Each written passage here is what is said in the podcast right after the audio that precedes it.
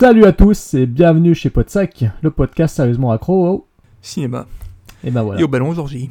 Ah putain, puis ils flottent les ballons. Ah, il flotte complètement. kinds of people, my friend. Those with loaded guns, and those who dig. Live for nothing. Or die for something. Remember, Sally, when I promised to kill you last? That's what made you. You did!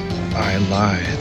Don't waste my motherfucking time! We're going to be doing one thing and one thing only killing that. I need your clothes, your boots, and your motorcycle. Hello? Hello? Anybody home? Huh? Think, McFly, think. I'm sorry, Dave. I'm afraid I can't do that. They're coming to get you, Barbara. What's blood for? If not for shedding. Eh ben, salut Antoine Salut Jérôme. Ça fait plaisir d'être avec toi. Ouais, plaisir partagé. Eh ben, c'est gentil. Surtout que Anthony nous a, Floydus nous a lâchement abandonné. Il a préféré aller euh, courir sur une plage euh, au Mexique euh, et nous laisser tout seuls à parler d'une anthologie formidable. Il nous laisse tout seul face à, face à un clown. En fait, la petite histoire, c'est que Tony est coulrophobe. Il a peur des clowns. Parce que depuis qu'il est tout petit, euh, il a peur d'aller au cirque. Et parce qu'il a été traumatisé dans son enfance. Et donc, forcément, ça provoque chez lui un, gros choc émotionnel chaque fois qu'on évoque euh, les clowns. Donc, euh, il a refusé de participer à cette émission parce qu'il savait qu'il serait tétanisé derrière le micro et qu'il serait littéralement incapable d'en placer une. Donc, euh, excusez Floydus, euh, cher auditeur. Euh, voilà, euh, Floydus euh, n'aime pas les clowns. Donc, forcément, il ne pouvait pas euh, participer à cette émission ce soir. Voilà. Eh la clownophobie, ce, ce fléau si, si, rarement. sur lequel on, dont on parle assez, peu finalement, et qui a deux causes en fait, hein, euh, générales. C'est soit le cirque, soit, eh ben, ce dont on va parler là, le clown de Stephen King, qui a traumatisé. Moi, je sais que tous les gens de ma génération qui ont peur des clowns n'ont pas été traumatisés par le cirque, mais justement par la vision de ça, le téléfilm de 90. dont on va parler ce soir, en même temps que les Ouais. deux chapitres euh, cinématographiques sortis en 2017 et en 2019, euh, sortis tout récemment. Parce qu'effectivement, le téléfilm a été un énorme trauma pour beaucoup de monde, comme tu dis. Euh, c'est une chose qui, moi, m'a toujours rendu perplexe parce que j'ai lu le bouquin quand j'avais une douzaine d'années, donc c'était en, ouais, en 88-89.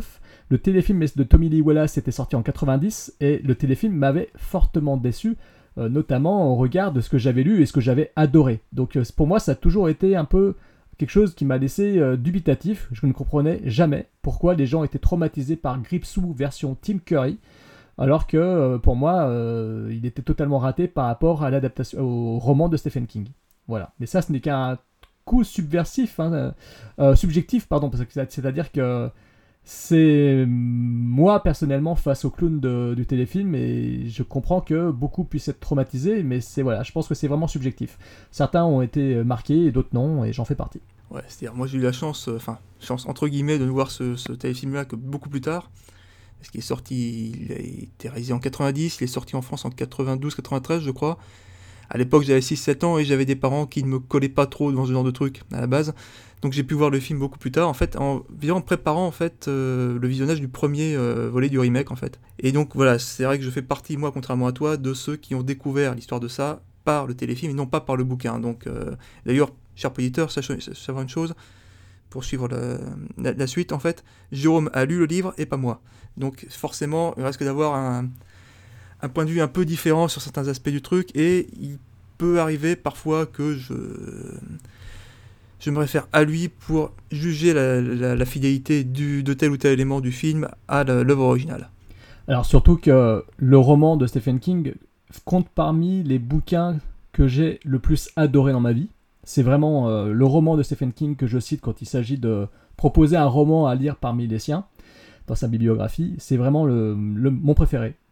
Et euh, c'est aussi un des rares livres, alors que pourtant c'est un pavé. hein. Dans la version gros format, il faisait 1200 pages. Dans la version petit format, il faisait 1500 pages. Moi, je l'ai acheté à l'époque de la sortie euh, chez J'ai. Ils avaient fait une couverture sous forme de triptyque. C'est-à-dire qu'en fait, c'était une triple couverture qui, quand tu les joignais ensemble, faisait une sorte de fresque. Et cette couverture est assez mythique. Et donc, euh, moi, je les ai découverts comme ça, les je l'ai découvert comme ça, le roman ça, et je l'ai dévoré, et je l'ai relu deux fois. C'est un roman que j'ai relu. C'est un des rares romans que j'ai relus, c'est dire à quel point je suis fan euh, de ça, de, de, de, de ce- de cette œuvre de Stephen King. C'est d'ailleurs le seul bouquin de Stephen King que j'ai lu à deux reprises. Je crois que... Ah non, peut-être que je crois bien aussi avoir relu Cimetière, mais bon, c'est plus sûr. Donc, euh, donc voilà, et donc euh, ce roman de Stephen King est un roman qui est quand même vraiment un roman charnière chez cet auteur. Hein, c'est vraiment un bouquin qui, pour lui, a beaucoup compté. Il a mis déjà beaucoup de temps pour l'écrire parce que ça évoquait quand même beaucoup de choses liées à son enfance, au fait d'avoir perdu son père, etc. Donc c'était lié pas mal à, des événements un peu tragiques de son enfance. Donc c'est un roman qui émotionnellement pour Stephen King a une sacrée euh, place dans sa vie. Euh, c'est un roman aussi dont il, euh, parle beaucoup dans ses interviews parce que c'est un roman qui a quand même marqué son, œuvre. hein. C'est considéré comme son œuvre phare au milieu de Cimetière, au même titre que Cimetière, c'est Shining, etc. Il, il dit, euh, Stephen King, que ce roman parle de l'enfance. Euh, je crois qu'on ne cesse de revivre celle-ci tant qu'on ne l'a pas définitivement mise de côté. Et c'est le seul moyen donc de devenir un adulte et d'élever ses propres enfants. Donc euh, voilà, pour lui c'est quand même un roman qui est, qui est un roman somme, c'est un roman qui est un petit peu cathartique aussi. Hein, il a commencé à imaginer la créature au cœur du roman en se promenant euh, dans le Maine euh, sur un pont. Il imaginait une sorte de troll qui était caché sous le pont, qui allait attaquer l'enfant euh, qui est caché dessous, etc. Donc c'est un roman qui, euh, qui, euh, qui pour lui est très très important, euh, tellement important que qu'il aura mis du temps pour l'écrire. Je l'ai dit, il a mis 4 ans.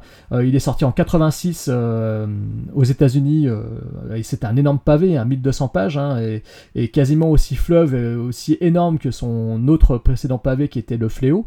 Euh, c'est un roman aussi important parce qu'il fait revenir, euh, peut-être pas forcément sous la, même, forme, euh, le- l'entité Pennywise, ça il l'a fait un petit peu, il l'évoque de loin dans sa fameuse série littéraire qui s'appelle La Tour Sombre.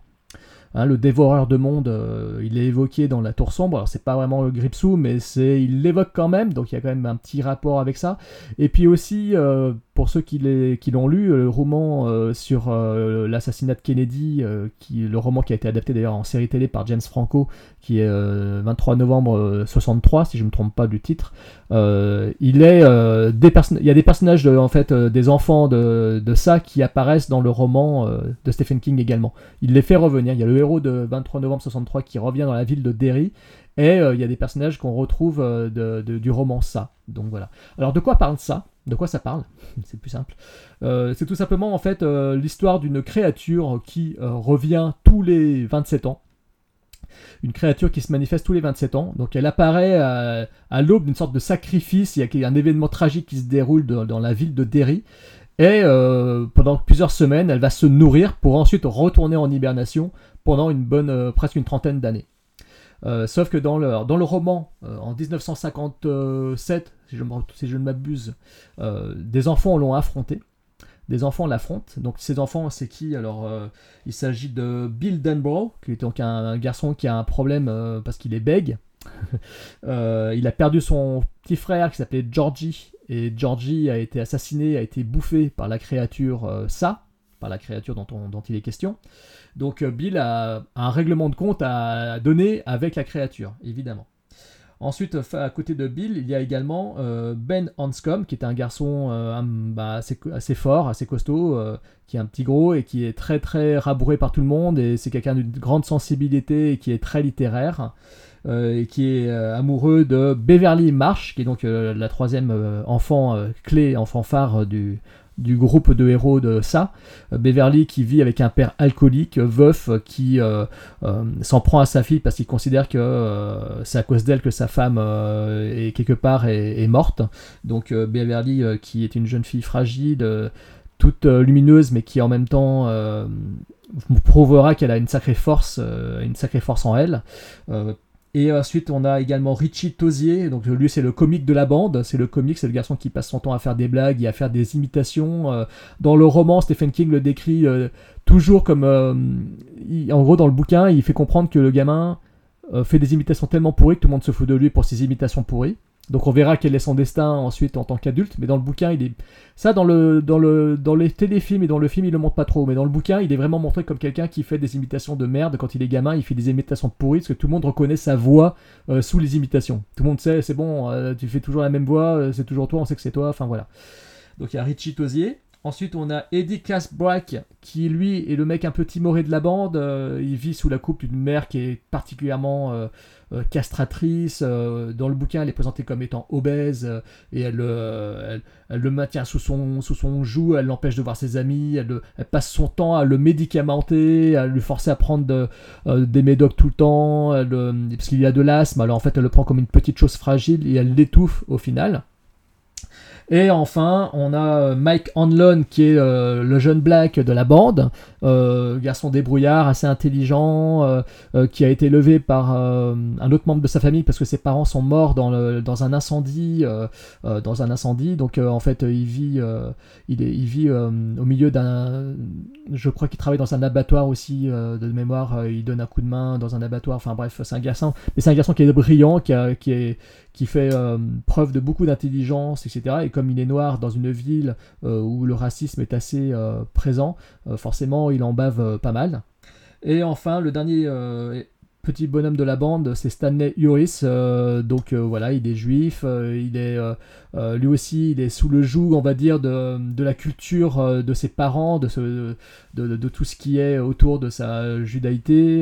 et donc, et c'est le, le- c'est peut-être un des personnages aussi euh, fragiles, tout comme l'est euh, Eddie Casbrack. Je pense pas m'être trompé dans la présentation de ces personnages. Qu'est-ce que t'en penses, euh, Antoine? T'as tout ce qu'il faut. J'ai cru à un moment que t'as oublié Stanley Uris. Voilà. Oui, parce que j'ai commencé est- à dire qu'il Qui y a... est le. Oui. Qui est le personnage, ouais, un peu, un peu en retrait par rapport aux autres, malheureusement. Et bon, c'est.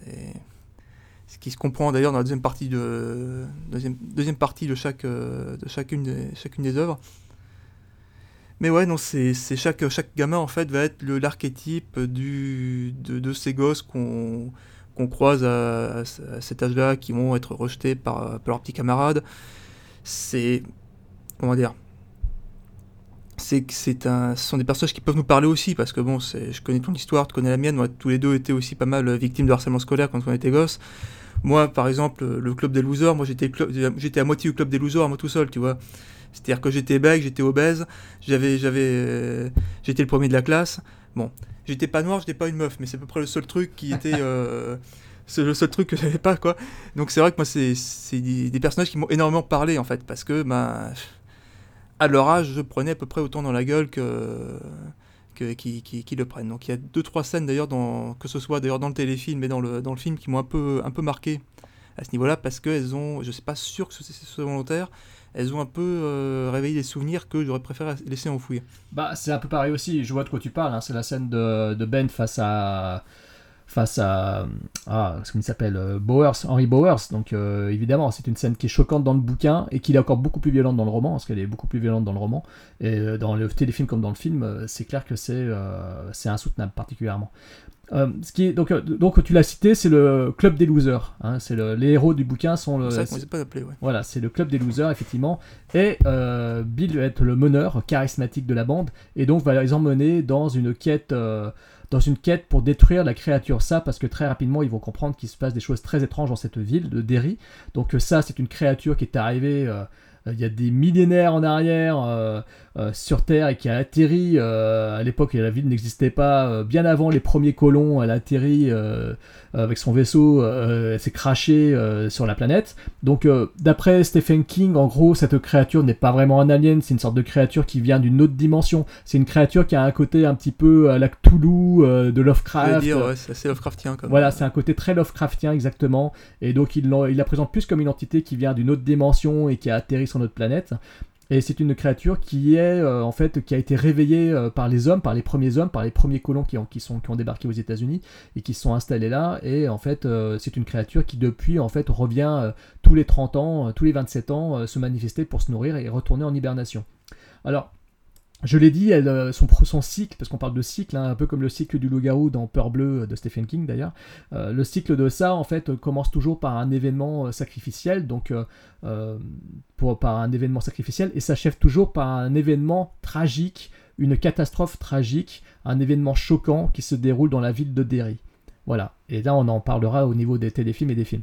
Alors, évidemment, qui dit roman à succès dit euh, forcément adaptation. Stephen King cartonnait depuis euh, la première grande adaptation qui était Carrie euh, de, Brian De Palma.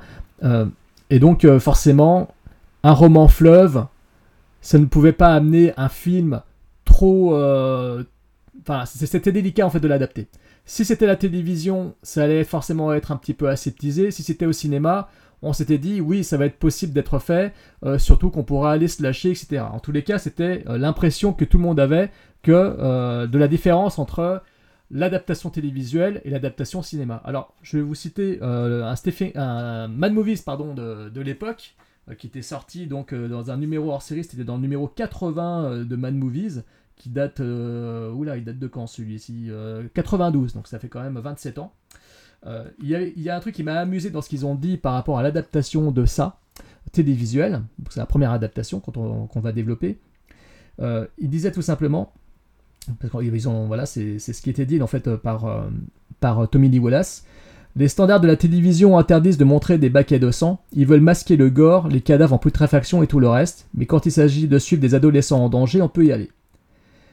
Mais mon comportement, très critique envers les standards, a changé depuis la naissance de mes deux filles. On ne peut pas programmer n'importe quoi à la télévision, car même un enfant de 2 ans sait aujourd'hui changer de chaîne. Toutefois, je ne tiens pas à décevoir les fans de Stephen King. Selon moi, ça n'est nullement un livre gore, ce ne sont pas les démembrements qui en font l'intérêt, mais ces fascinantes incursions surréalistes. Alors c'est amusant, de, on va évoquer le téléfilm ça, c'est amusant de lire euh, justement euh, ce que dit euh, Tommy Lee Wallace par rapport à ça, parce que à l'époque, justement, les journalistes, même de Mad, disaient que l'adaptation cinéma, effectivement, aurait bien plus collé aux descriptions corsées à rien complaisantes de l'écrivain, là je les cite, hein, je cite le journaliste qui a dit ça, alors que finalement l'adaptation cinéma, telle qu'on la connaît aujourd'hui, eh ben, elle ira pas aussi loin que le bouquin. À l'époque, ils pensaient que l'adaptation télévisée de, Tommy Lee Wallace euh, était forcément aseptisée, réussie, mais aseptisée par rapport au roman, et qu'un film cinématographique aurait été forcément beaucoup plus péchu, beaucoup plus loin dans le délire comme le bouquin l'est. On en parlera tout à l'heure. Finalement, moi qui ai lu le bouquin, je peux vous le dire, eh non, bah non, euh, l'adaptation cinéma n'est pas allée aussi loin dans le délire que, euh, que Stephen King l'avait été dans son bouquin.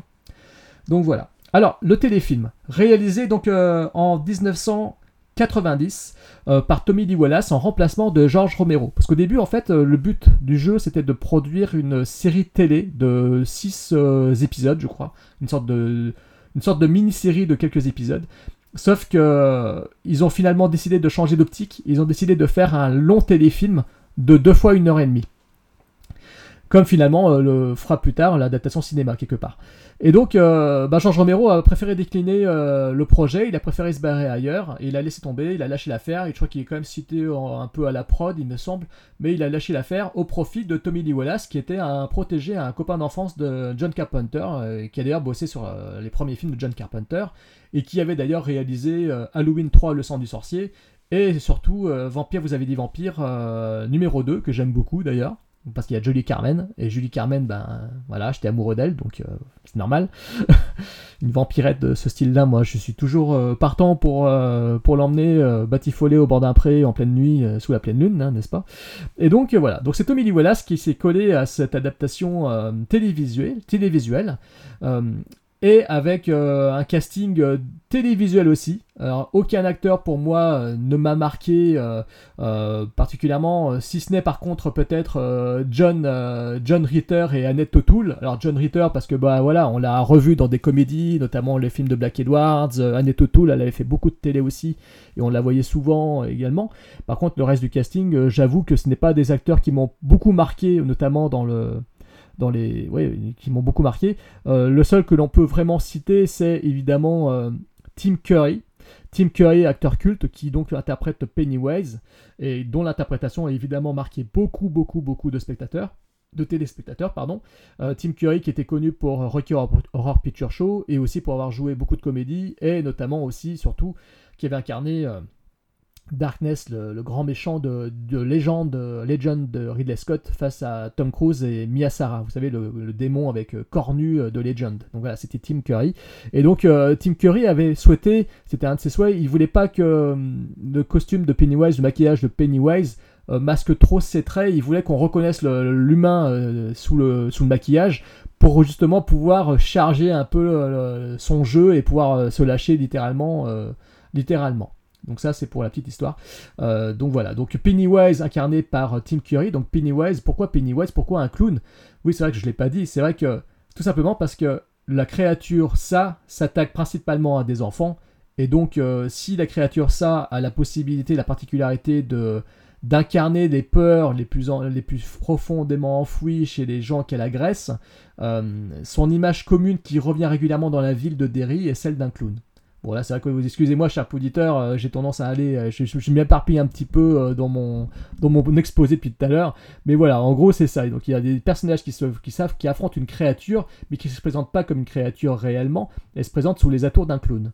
D'où le fait qu'on parle de coulrophobie depuis tout à l'heure.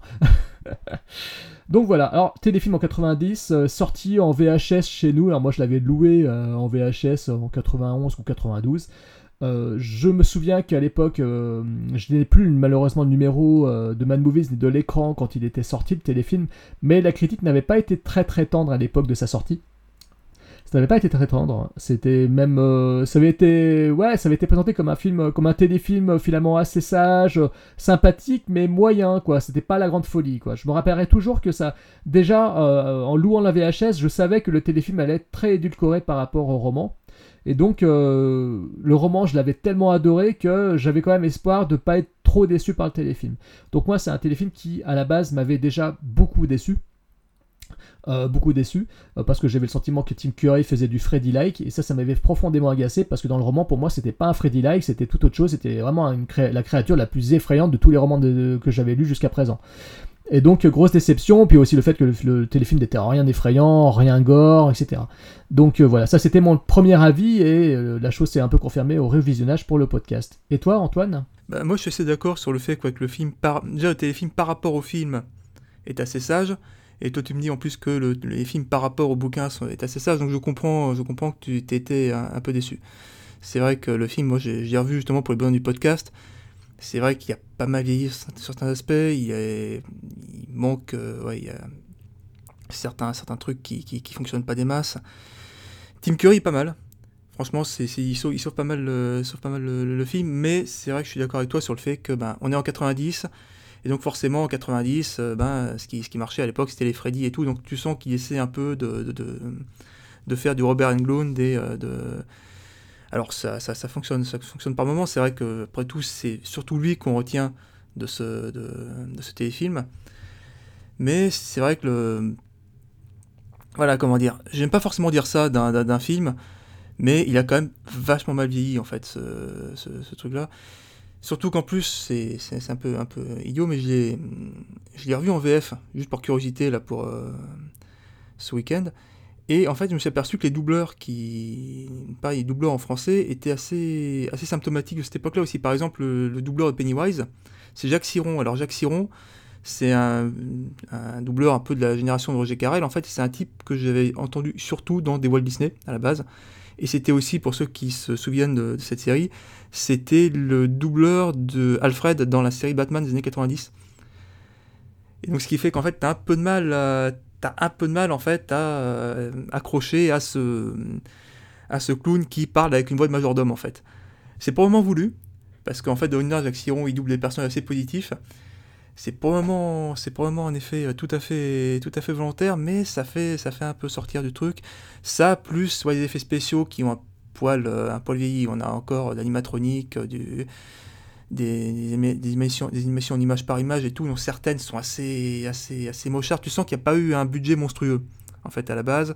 Et que les, les, producteurs, l'équipe du film ont vraiment marché sur des œufs pour pas non plus se faire interdire parce que ben, c'est la télé.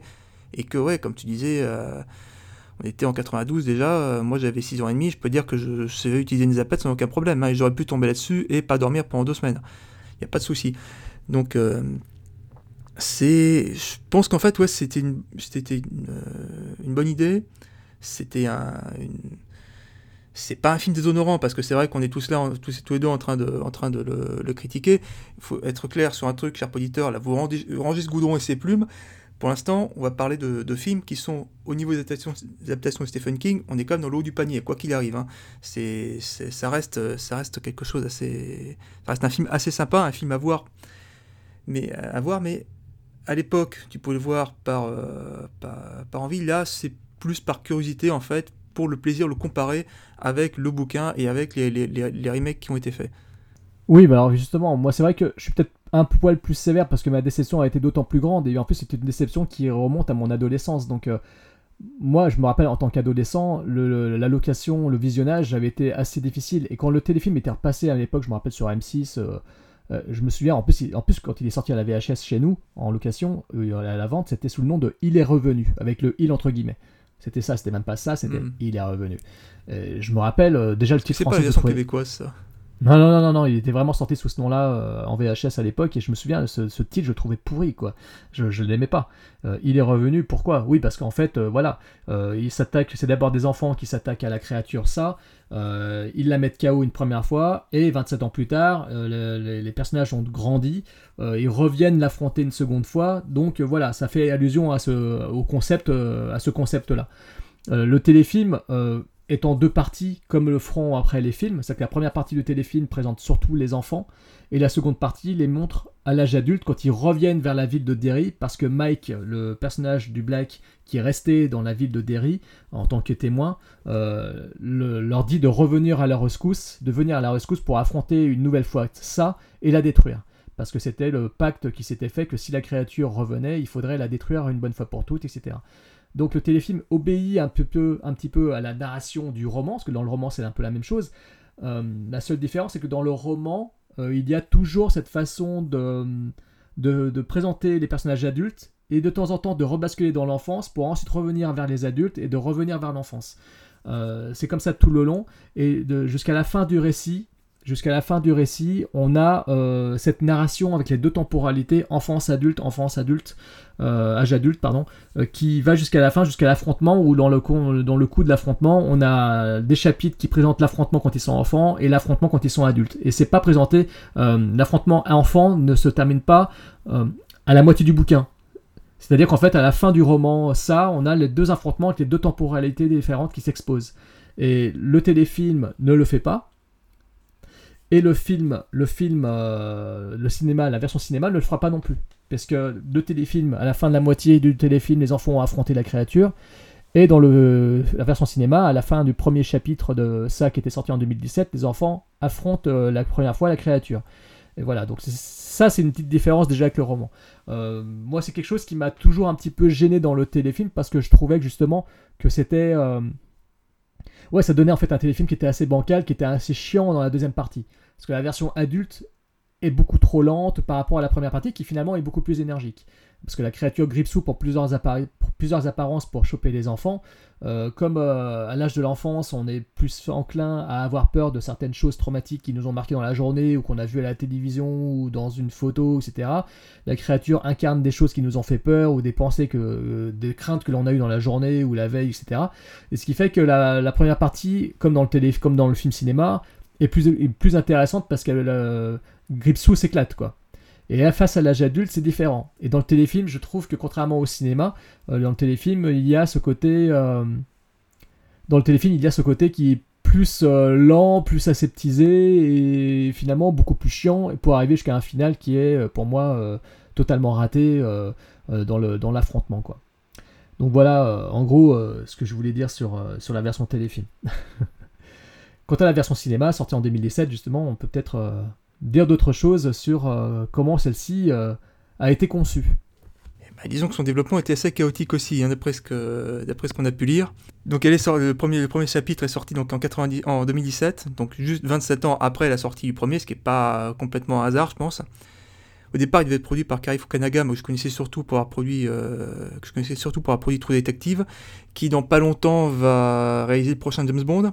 S'il se fait pas jarter dans 15 jours, ce qui a l'air d'arriver pas mal avec euh, la production de ce film. Voilà, il a fini par se, par se désister. La réalisation a été confiée donc à Andrés Muschietti, qui est un réalisateur argentin à la base, que moi je connaissais surtout pour un film qui s'appelait Mama, qui était sorti euh, quelques temps avant, je crois en 2015.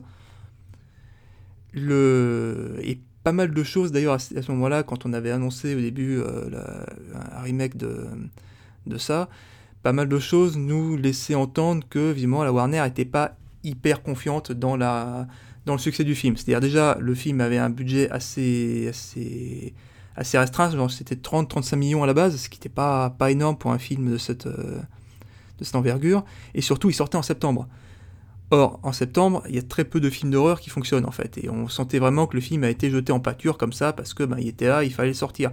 À tel point même que à l'origine, ça c'était euh, Andrés Muschietti qui a raconté ça pendant le, la promo du deuxième chapitre, il était même pas prévu à l'origine, il était même pas sûr à l'origine qu'on fasse le chapitre 2. Voilà. À tel point que les gamins d'ailleurs qui ont tourné le chapitre 2 ont dû être rembauchés pour un nouveau film. Sauf qu'en deux ans, forcément, ils avaient, ils avaient grandi comme des champignons, hein, et notamment euh, l'actrice qui joue Beverly, là, je me rappelle plus son nom tout d'un coup, là. euh, Mince, je retrouve ça. Sophia Lillis, voilà. Avait, paraît-il, pris 15 cm, et donc euh, c'était bah, c'était un peu compliqué à tel point que, ça se voit pas trop d'ailleurs dans le chapitre 2, ils ont été obligés de, les rajeunir par euh, numériquement, dans un effet qui marche pas mal d'ailleurs en passant par là, qui, euh, on voit. Ça, plus le fait que souvent les gamins sont assez peu filmés ensemble, ce qui permet de, ce qui permet de masquer le fait qu'il y en a un qui a pris euh, 10 cm de plus que l'autre. Et, euh, et c'est déjà, un problème qu'ils avaient rencontré pendant le tournage du premier film. Parce qu'en fait, quand tu as 8-10 ans, forcément, tu, prends, pousses comme un, champignon.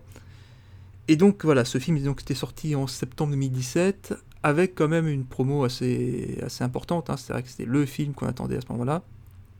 Et il a super bien marché pour plusieurs raisons. D'abord parce que ben, la réalisation était quand même euh, assez soignée. Il, euh, Andrés Muschietti a fait quand même pas mal de miracles avec le- le budget qu'il avait. Les gamins étaient assez attachants. Alors on a reproché pas mal au film de, de surfer sur Stranger Things parce que euh, l'action est déplacée dans le, dans, dans, dans, dans- le livre et dans le téléfilm. La partie, euh, la partie avec les enfants se passe dans les, soix- dans les années 50, 60. Là, on les a, déplacés dans les années 80. Donc forcément, il y a des gens qui étaient là, ouais, vous vous rendez compte, ils ont tout copié Stranger Things parce que euh, Stranger Things, c'est des gamins des années 80 qui, qui, ont fa- qui font face à des phénomènes assez, assez bizarres. Il y avait aussi le, le- fait que le film risquait de souffrir de la, comparaison avec, euh, avec le, téléfilm, qui est quand même euh, été encensé par beaucoup de monde, qui est resté un souvenir assez, euh, assez marquant pour énormément de gens qui l'avaient vu quand ils étaient ados. On se demandait si Bill Skarsgård allait pouvoir tenir la comparaison avec, avec Tim Curry. Et puis il y a un deuxième, un troisième écueil dont on n'a pas trop parlé, c'est comparer une adaptation de Stephen King.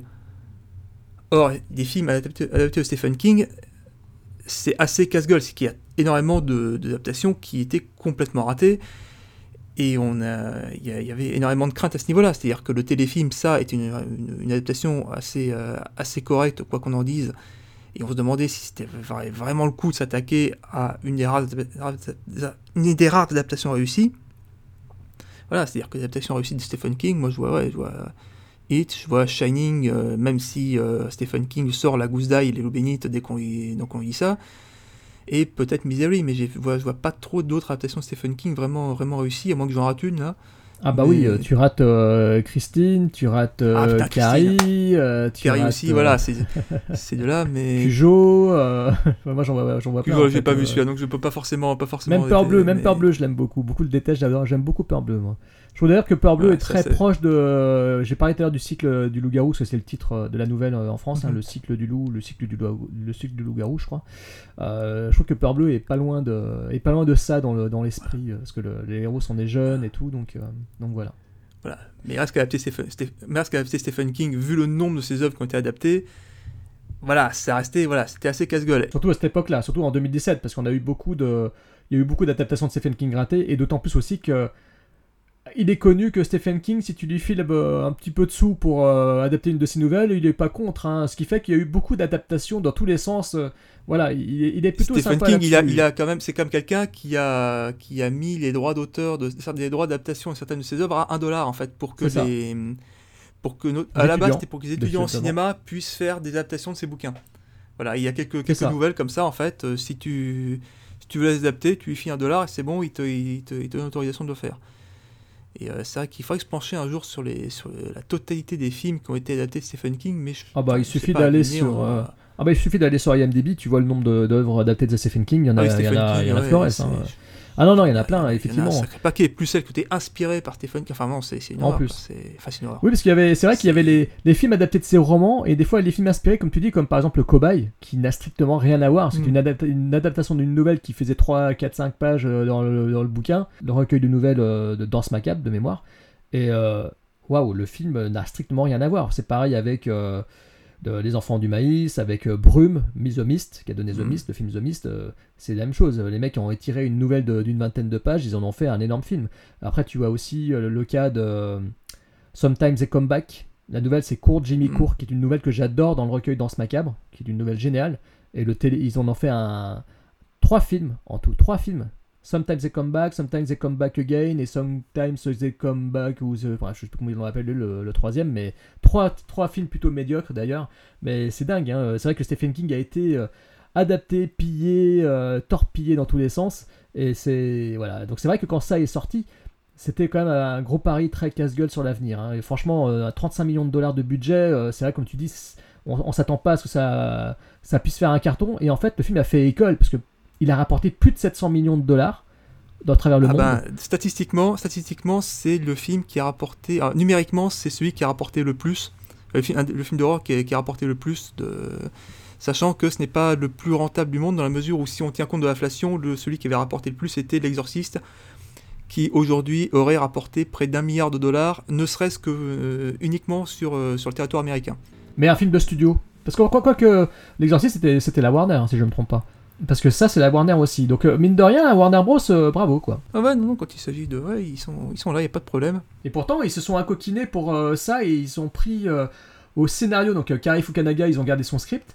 Et j'ai vu aussi que euh, bah, il y a Gary Doberman qui est derrière. Et Gary Doberman, c'est un protégé de James Wan Lee Whannell. C'est lui qui a écrit euh, euh, Annabelle 1, 2 et 3, qui a écrit La Nonne. Ça sent un peu. Voilà, euh, on pouvait craindre, on pouvait franchement, honnêtement craindre le pire. Voilà, et, mais Kari Fukanaga avait quand même écrit, avait quand même écrit le récit, l'adaptation de, de la première partie de ça. Et je pense que Doberman a dû être là pour corriger certaines choses parce que Doberman s'est retrouvé à la tête du scénario pour l'épisode 2 euh, tout seul. Et c'est peut-être pour ça qu'il y a quelques petits couacs dans le film.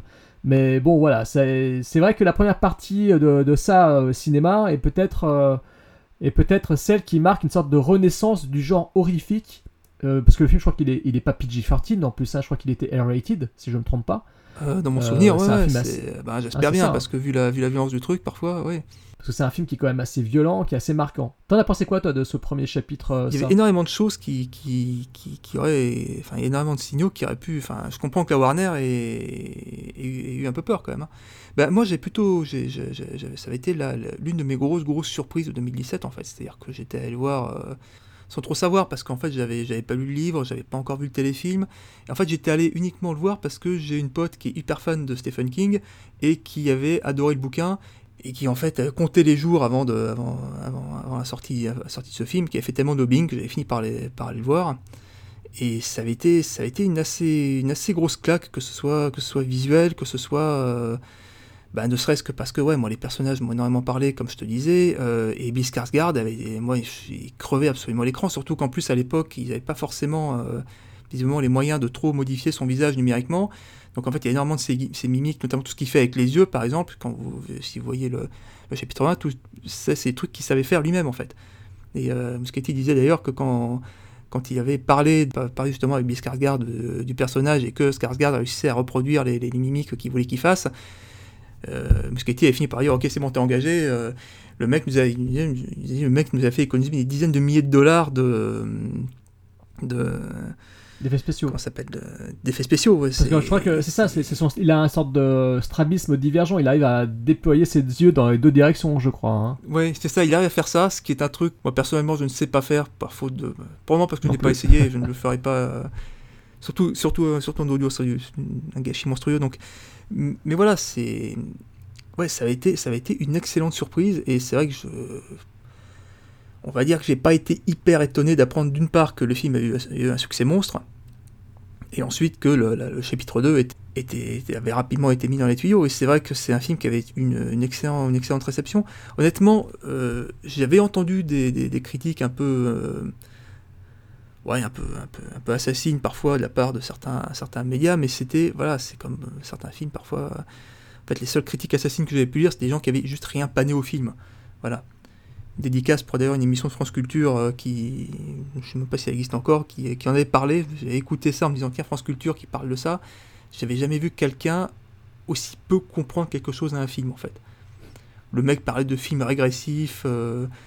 Officiellement déconseillé moins de 12 ans, mais officiellement déconseillé aux plus de 12 ans, parce que tu comprends, c'est, euh, par lui, c'était des gamins, donc forcément le film était pour les gosses. J'ai eu, mal à ma redevance publique, là, tu vois, c'était, c'était absolument terrifiant. Et moi, non, ça a été une excellente surprise. J'ai pas forcément de conclusion euh, monstrueuse à apporter. Là. Et ben pour moi aussi, euh, ouais, pour, par contre, voilà, j'attendais énormément. Comme c'était encore une fois un roman que j'avais adoré, forcément, la nouvelle adaptation m'avait alléché.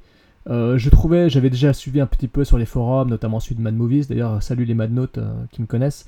Euh, j'avais suivi le- les développements au niveau des costumes, etc. J'étais plutôt très charmé par ce qu'ils étaient en train de faire. Je trouvais ça plutôt très beau. Il y avait un côté très stylisé. Moi, j'ai toujours détesté le, Pennywise de Tim Curry. Je, n'aime pas du tout ce clown de Tim Curry. Je le trouve horrible, je l'affreux, affreux. Il ressemble, beaucoup trop à un clown lambda euh, et il en fait trop des caisses avec ses bip bip, ses poètes poètes et moi ça m'énerve. C'est affreux comme ça m'énerve. Et alors que là, Bill, euh, Bill Sasgard en fait une incarnation vraiment maléfique. Quoi. Il, l'incarne vraiment tel que je l'avais imaginé à la lecture quand j'étais gamin. Quoi. C'est-à-dire que euh, il est vraiment euh, une créature effrayante et il l'incarne parfaitement. Il a des attitudes dans ses mimiques et tout qui fonctionnent à bloc. Ensuite, voilà, c'est-à-dire que le film, même- le premier. Oui. Excuse-moi, ouais, c'est vrai que j'avais oublié de parler, de parler un truc, mais c'est vrai que le maquillage aussi était assez, assez par rapport, par rapport au téléfilm était beaucoup plus, beaucoup plus recherché parce que, le- enfin, était beaucoup plus intéressant. C'est-à-dire qu'en fait, le maquillage est crédible en maquillage de clown, mais à la fois crédible en, maqui- en maquillage creepy aussi, avec ces espèces de pointes qui remontent au niveau des yeux et tout, et qui, euh, et qui en fait pourrait être un maquillage, euh, pourrait être un maquillage de clown sans faire non plus trop clown non plus, quoi. Et c'est vrai que ça c'est aussi l'une des bonnes idées du, du, premier film et euh, cette espèce de un, témoin supplémentaire de ce côté. Voilà, on n'a pas, pas trop de moyens, tant pis, on va faire avec quand même et on va faire un truc efficace avant tout. Ensuite, ce que j'aime beaucoup dans le, dans, le, dans le premier film, dans le premier segment, c'est le. Bah, ce sont les enfants. Parce que c'est marrant parce que le téléfilm, les enfants sont les personnages qui me plaisent le plus dans le téléfilm, mais ils m'ont moins marqué que ceux de, de la version long métrage de Andrés Muschietti. Parce qu'il faut quand même le reconnaître, euh, ce mec, ce réalisateur avec sa sœur productrice, là, euh, le frère et la sœur, là, ils ont, avec euh, déjà ils, avaient- ils en avaient fait preuve avec Mama, hein, avec les deux gamines de Mama sont exceptionnelles, et c'est un formidable directeur d'acteurs d'enfants. Enfin, il n'y a rien à dire là-dessus, euh, il sait les diriger, ils sont crédibles, ils sont incroyables. Je trouve que les personnages enfants de la première partie de, cinéma sont remarquables et ils sont puissants. Et les scènes sont euh, brillamment orchestrées pour qu'on soit vraiment avec eux jusqu'au bout. Et ce qui fait que les scènes de confrontation avec Pennywise ou avec des méchants tels que Henry Bowers euh, sont remarquables. Je trouve qu'Henry Bowers est parfait dans le rôle du sadique. Les enfants sont parfaits dans leur rôle angélique. On a peur pour eux et ça fonctionne à bloc. Et c'est pareil que pour le- la version téléfilm. euh, les enfants sont tellement bien incarnés que leur version adulte, pour la plupart d'entre eux, empathise totalement. On en reviendra après. Alors c'est vrai. c'est vrai que, voilà, les enfants, les partie- enfants aussi sont. C'est que les enfants sont super bien castés aussi. Vrai d'ailleurs pour, euh, je crois que euh, j'ai j'ai fait des recherches là visiblement ils ont, ils ont tous, euh, tous poursuivi ensuite. Ils font des, on les retrouve dans pas mal de séries, de films aussi parce que ouais c'est, parlait, je parlais de, de Bill mais c'est vrai que au niveau casting dans le dans le chapitre 1 c'est, quasiment parfait en fait. Pas, il y a, a vraiment aucun, aucun qui, aucun qui fait tâche. Et c'est vrai que ça aussi, tu vois, ça fait partie de ce genre de trucs, de petits détails qui font que voilà, le, le- film était une franche réussite. Alors justement, peut-être qu'on peut citer les noms des acteurs qui ont incarné cette version enfantine euh, des héros. Donc euh, Jaden Martell qui joue Bill Danbro, Jeremy Ray Taylor qui joue Ben Hanscom, Sophia Lillis, tu l'as cité, qui joue Beverly Marsh, Finn Wolfhard qui joue Richie Tozier, qui d'ailleurs qui joue dans Stranger Things, Susan Jacobs qui joue Mike Hanlon, Jack Dylan Grazer qui joue Eddie Casbrack, et Wyatt euh, Olef qui joue Stanley Uris. Donc euh, voilà pour le casting pour les enfants, qui sont vraiment au cœur, vraiment au cœur du récit. Ils, éclipsent totalement les personnages adultes de- de- du, film. Euh, mais face à eux, évidemment, il y a aussi Henry Bowers, qui est joué par Nicholas Hamilton, qui est, euh, qui pareil, est, effrayant de méchanceté et de cruauté. Et lui aussi, il est, euh, bah, lui aussi, il est parfait en fait. hein. Il est parfait de sadisme. euh, c'est une véritable ordure et je trouve que son, son incarnation est vraiment réussie par rapport à celle euh, du téléfilm où l'acteur était nettement plus soft en comparaison. Quoi. Surtout que le Henry Bowers du téléfilm, en plus, c'est une espèce de blouson noir, tu sais, avec le- la banane, le perfecto et tout, ce qui est une vision du loubar qui est un, poil vieilli aussi, hein, c'est-à-dire que Bah, après, c'était celle des années c'est cohérent 50. avec l'époque à laquelle c'est censé se Oui. mais Parce que si on regarde les, les films, euh, les films produits par Corman de l'époque, euh, les blousons noirs de l'époque qui étaient présentés dans les films de drive-in, euh, ils étaient tous comme présentés comme ça, donc il n'y a pas trop de, C'est ça, ouais, pas trop étonné. C'est vrai. Et donc euh, le film a fait un énorme carton, on a tous les deux adoré, et donc forcément le deuxième épisode, on était tous en attente, euh, on était tous en attente. Et cette fois-ci, Gary Doberman tout seul euh, au scénario, hein, tout seul à l'écriture, toujours réalisé par And- Andreas Muschietti. Et là, je crois que tout le monde a été étonné de savoir que le film allait durer presque 3 heures. Donc dans la deuxième partie, dans la version cinéma deuxième partie, cette fois-ci, on est dans le concept les enfants ont grandi, c'est devenu des adultes. Et cette fois-ci, euh, il y en a un d'entre eux qui est resté sur place, parce qu'il faut quand même savoir que quand on reste sur Derry, on est témoin des événements, on est témoin du chaos. Quand on quitte, Derry, on échappe à l'emprise de ça, on échappe à l'emprise de Pennywise, de la créature, de la créature du dévoreur de, monde. Et en fait, le fait d'échapper à son emprise fait que on oublie tout ce qui s'est passé dans la ville de Derry. Dès qu'on en part, on oublie tout. Le cerveau euh, fait un- une sorte de groupe shit et on oublie tout ce qui se passe. Donc euh, le deuxième métrage s'intéresse au sort des adultes et à leur retour dans la ville de Derry. Parce qu'un seul d'entre eux est resté sur place. La promesse qui avait été faite, c'était que si ça revenait, tous reviendraient pour l'affronter. Et donc euh, Mike Hanlon, le, le Black qui est devenu donc euh, quelque part euh, le garant, euh, le témoin de l'histoire de la ville de Derry, euh, parce qu'il tient les archives, il bosse à la bibliothèque municipale, etc. fait donc passe un appel en fait téléphonique à tous ses anciens camarades, de, ses, anciens camarades, ses anciens amis du club des losers pour les faire revenir, parce qu'un événement atroce s'est passé. C'est l'événement sacrificiel qui s'est qui s'est déroulé dans la ville. hein. C'est euh, une sorte de, de mise à mort d'un homosexuel, incarné par un, un acteur-réalisateur très connu, que je déteste d'ailleurs, Je- Xavier Dolan. Désolé pour le spoiler, mais il faut le dire, voilà. Enfin, en même temps, c'est un épisode euh, avec spoiler, donc on va pas, je vais pas m'excuser. Je, je vais l'avais pas même m'en pas non. Voilà, ouais, Xavier Dolan, euh, qui était fan du premier film et qui voulait absolument y participer, donc bah, on lui a offert le rôle, euh, Ah, le, il était rôle- servi, le pauvre pauvre. rôle de Adrian Mellon euh, qui se fait donc lapider par, par euh, des homophobes euh, horribles. Euh, dans le roman, c'est marrant parce que dans le roman, c'est une scène qui arrive juste après celle de Georgie, la mort de Georgie. Donc euh, c'est une scène clé du roman. Et là, c'est une scène clé du film, une scène traumatique qui ouvre l'épisode 2. Donc c'est très intéressant de démarrer de cette façon. Ce qui d'autant plus assez amusant, c'est que Stephen King, pour lui, la créature démarre toujours son cycle par un sacrifice.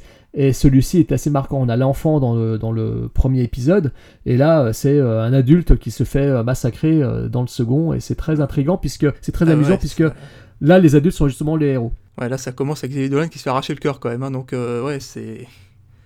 C'est quand même assez. C'est quand même assez hardcore à ce niveau-là. Et surtout que c'est euh, une introduction qui donne le ton. C'est une introduction qui donne le ton sur un film qui va se vouloir beaucoup plus adulte que le précédent. Donc, euh, donc voilà. Donc c'est vrai que c'est, on retrouve la même équipe, on retrouve euh, le même réalisateur, on retrouve le même style, le même acteur qui incarne Pennywise, et on a surtout la version adulte des acteurs enfants qui nous avaient tant enchanté dans l'épisode précédent.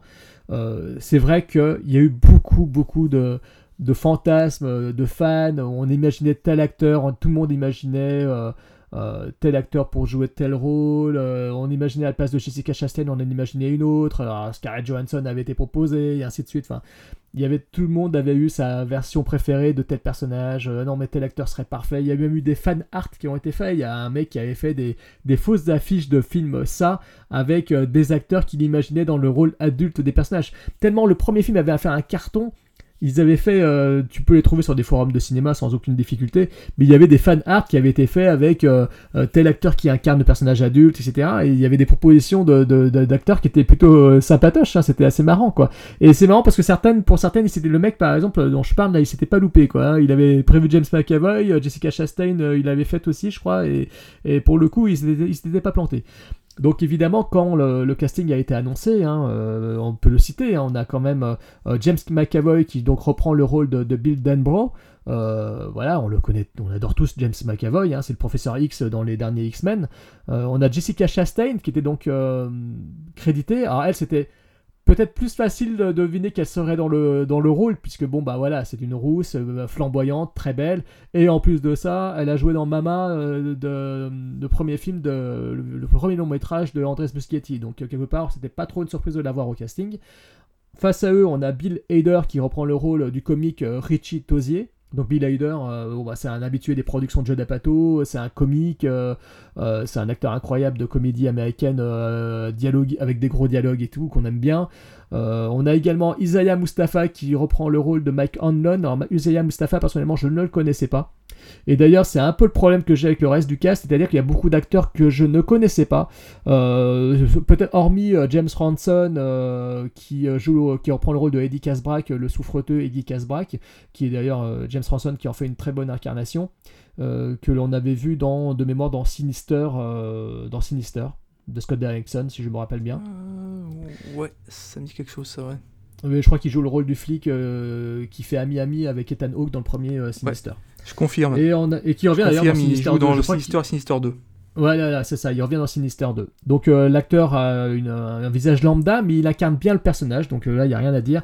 Et on a ensuite Jay Ryan qui joue euh, Ben Hanscom version beau, hein, parce que Ben Hanscom de, petit gros est devenu un beau gosse. C'est pas trop trop bien expliqué dans le film, ni dans le téléfilm d'ailleurs, dans le roman c'est beaucoup plus clairement développé.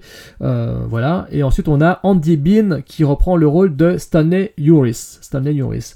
Sauf que le personnage de Stanley Uris, on le sait, disparaît vite euh, du long métrage, tout comme dans le bouquin, parce que dans les premières pages, en fait, euh, dans les, très rapidement, dans les 50 premières pages, euh, Stanley Uris euh, est out euh, du récit. Donc, euh, gros casting de version adulte, des acteurs beaucoup plus mis en avant que d'autres, des acteurs, euh, des acteurs qui parfois sont euh, trop lisses, et certains qui, par contre, euh, tirent leur épingle du jeu. Euh, mais pas forcément les acteurs qu'on aurait pu imaginer. Donc euh, face à eux, toujours la créature de Pennywise, qui les attendait, qui n'attendait qu'une chose, c'est que les adultes reviennent dans la ville de Derry pour en découdre une bonne fois pour toutes, parce que mine de rien, euh, si les enfants avaient une revanche à prendre, Pennywise en a une aussi. Donc euh, cela propose donc cela nous offre donc un film omnibus qui dure presque 3 heures, un film qui est très riche en séquences choc, qui est très riche en dialogue aussi, qui est très riche en exposition, un film qui n'est pas spécialement handicapé par sa longueur, peut-être par une narration parfois un peu hasardeuse, mais qui euh, est riche de propositions de séquences horrifiques, qui encore une fois venant d'un énorme studio comme la, euh, comme la, la Marvel, n'importe quoi, venant de la Warner, est assez réjouissant. Voilà, demeure assez réjouissant. Donc c'est un film qui a, des défauts, mais qui demeure assez réjouissant. Je te laisse développer de ton côté ce que t'en penses. Ouais, alors je vais poursuivre ce que tu disais sur le, sur le casting. C'est vrai que, le, bah, comme pour le premier, c'est vrai que le choix des acteurs est assez, assez, assez, assez, génial. Jessica Chastain, en effet, ouais, c'était, c'était un choix assez évident pour le rôle de, de Beverly.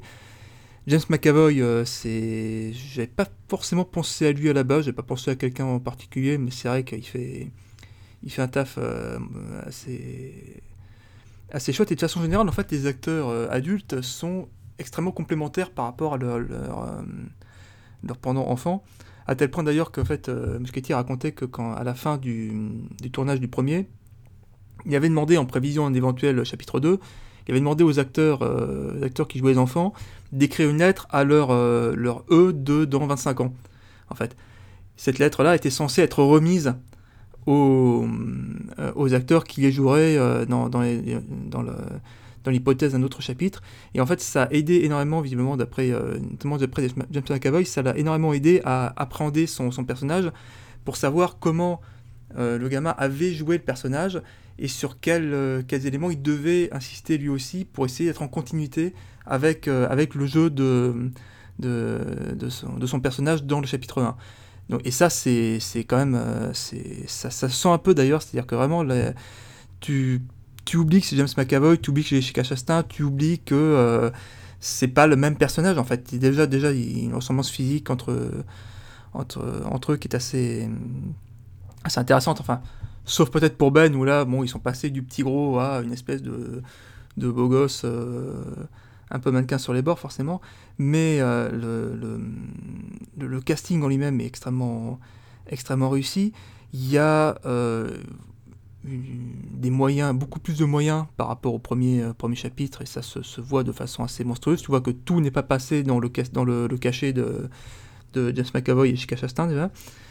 T'as un gros budget, euh, un gros budget euh, image de synthèse aussi, ce qui est un truc qui peut, qui peut être un, obstacle aussi dans la mesure où finalement, en fait, si dans chapitre 1, euh, Bill Skarsgård euh, crevait l'écran, Là, il marque beaucoup moins en fait. Je sais pas ce que t'en penses toi, mais il est assez peu sous sa forme de, clown. Il est souvent sous, d'autres formes. Et en fait, les plans sont impressionnants. Tu sens, tu sens qu'il est là et que sa performance est intéressante, mais quand tu sais que 90% de ce que tu vois c'est du CGI, forcément ça fait perdre un peu de charme, euh, ça fait perdre un peu de charme au film. Alors c'est pas un peu comme toi là-dessus aussi, effectivement. C'est-à-dire que Autant dans le premier chapitre euh, de 2017, euh, il était parfaitement incarné, parfaitement présent, parce que effectivement c'était l'incarnation idéale pour être euh, face à des enfants, parce que voilà, comme, comme le voulait Stephen King, hein, c'est le, le clown que les enfants ont comme image, donc c'était, il était parfait parce qu'il était omniprésent dans le métrage, on le voyait de temps en temps sous différentes incarnations, mais il y avait toujours Pennywise. Là, en tant qu'adulte, effectivement, il est là en tant que rappel, et, mais il est moins présent, il est moins menaçant, on le voit très bien incarné dans deux trois scènes uniquement dans le film, je trouve, euh, notamment la scène sous les gradins. Je pense que mhm. toi aussi tu as dû euh, apprécier la scène. C'est une scène que je trouve parfaitement réussie et je trouve d'ailleurs c'est la meilleure scène du film euh, en tant que Pennywise clown. Euh, rappelle un peu la scène du caniveau quand même. Oui, mais j'aime beaucoup cette façon d'être présentée et je trouve qu'elle fonctionne à bloc. Il y a aussi la scène dans le, dans le lycée aussi avec le casier qui fonctionne très très bien. Mais à part ça, on le voit tout le temps, effectivement, comme tu dis, sous différentes incarnations de, de CGI-esque euh, assez euh, pénibles, et notamment dans la partie finale qui, euh, bah, comme dans le téléfilm, hein, on fera un peu en détail, mais qui pour moi est un peu décevante. Enfin, elle est, enfin, c'est réussi, c'est très beau, mais j'aime pas le fait qu'on voit qu'on qu'on ait un côté Pennywise CGI. Enfin, ouais, on voit que c'est encore du on voit encore que c'est du numérique et ça m'a un tout petit peu gêné ce côté mi-numérique, euh, mi-bit Sasgard, euh, ça, ça m'a un petit peu agacé. Euh, mais voilà, c'est vrai que comme toi, je suis un peu déçu que Pennywise soit pas plus présent en tant que clown lui-même, en tant que véritable menace. C'est dommage. Il manque un peu. Alors c'est vrai que bon, on passe un peu pour les enfants gâtés en disant ça parce que visuellement le film en jette un max, il n'y a, a, pas de problème, mais bon, c'est vrai que tu voilà, il y a, y, y a, des trucs qui, qui fonctionnent pas. Il manque, il manque, comment dire, ce. Ouais, ça manque de clown en fait. Ça manque de clown, ce qui pour un film de 3 heures quand même est quand même assez, assez, assez, assez dommage parce que c'est vrai que Pennywise, en fait, on voit avec la scène des gradins, on voit avec euh, la scène du casier. Il y a la scène aussi, euh, l'espèce de flashback aussi où euh, tu vois Pennywise, mais dans, sa roulotte où euh, justement là Miss n'a pas, pas, de, pas de maquillage et tout. Où là, là pareil, il est assez efficace aussi. Le plan est, le plan est, est, superbe.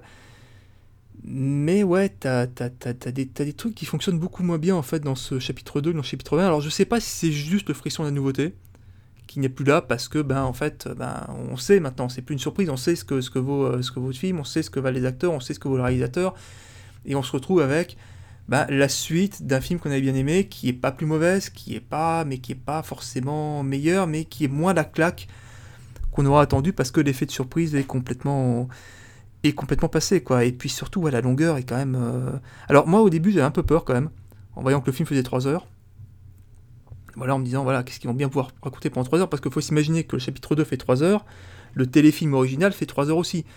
Donc c'est-à-dire qu'en fait l'histoire, l'histoire, du, l'histoire entière avait été il y, a il y a 30 ans avait été emballée en, autant de temps que durait le film.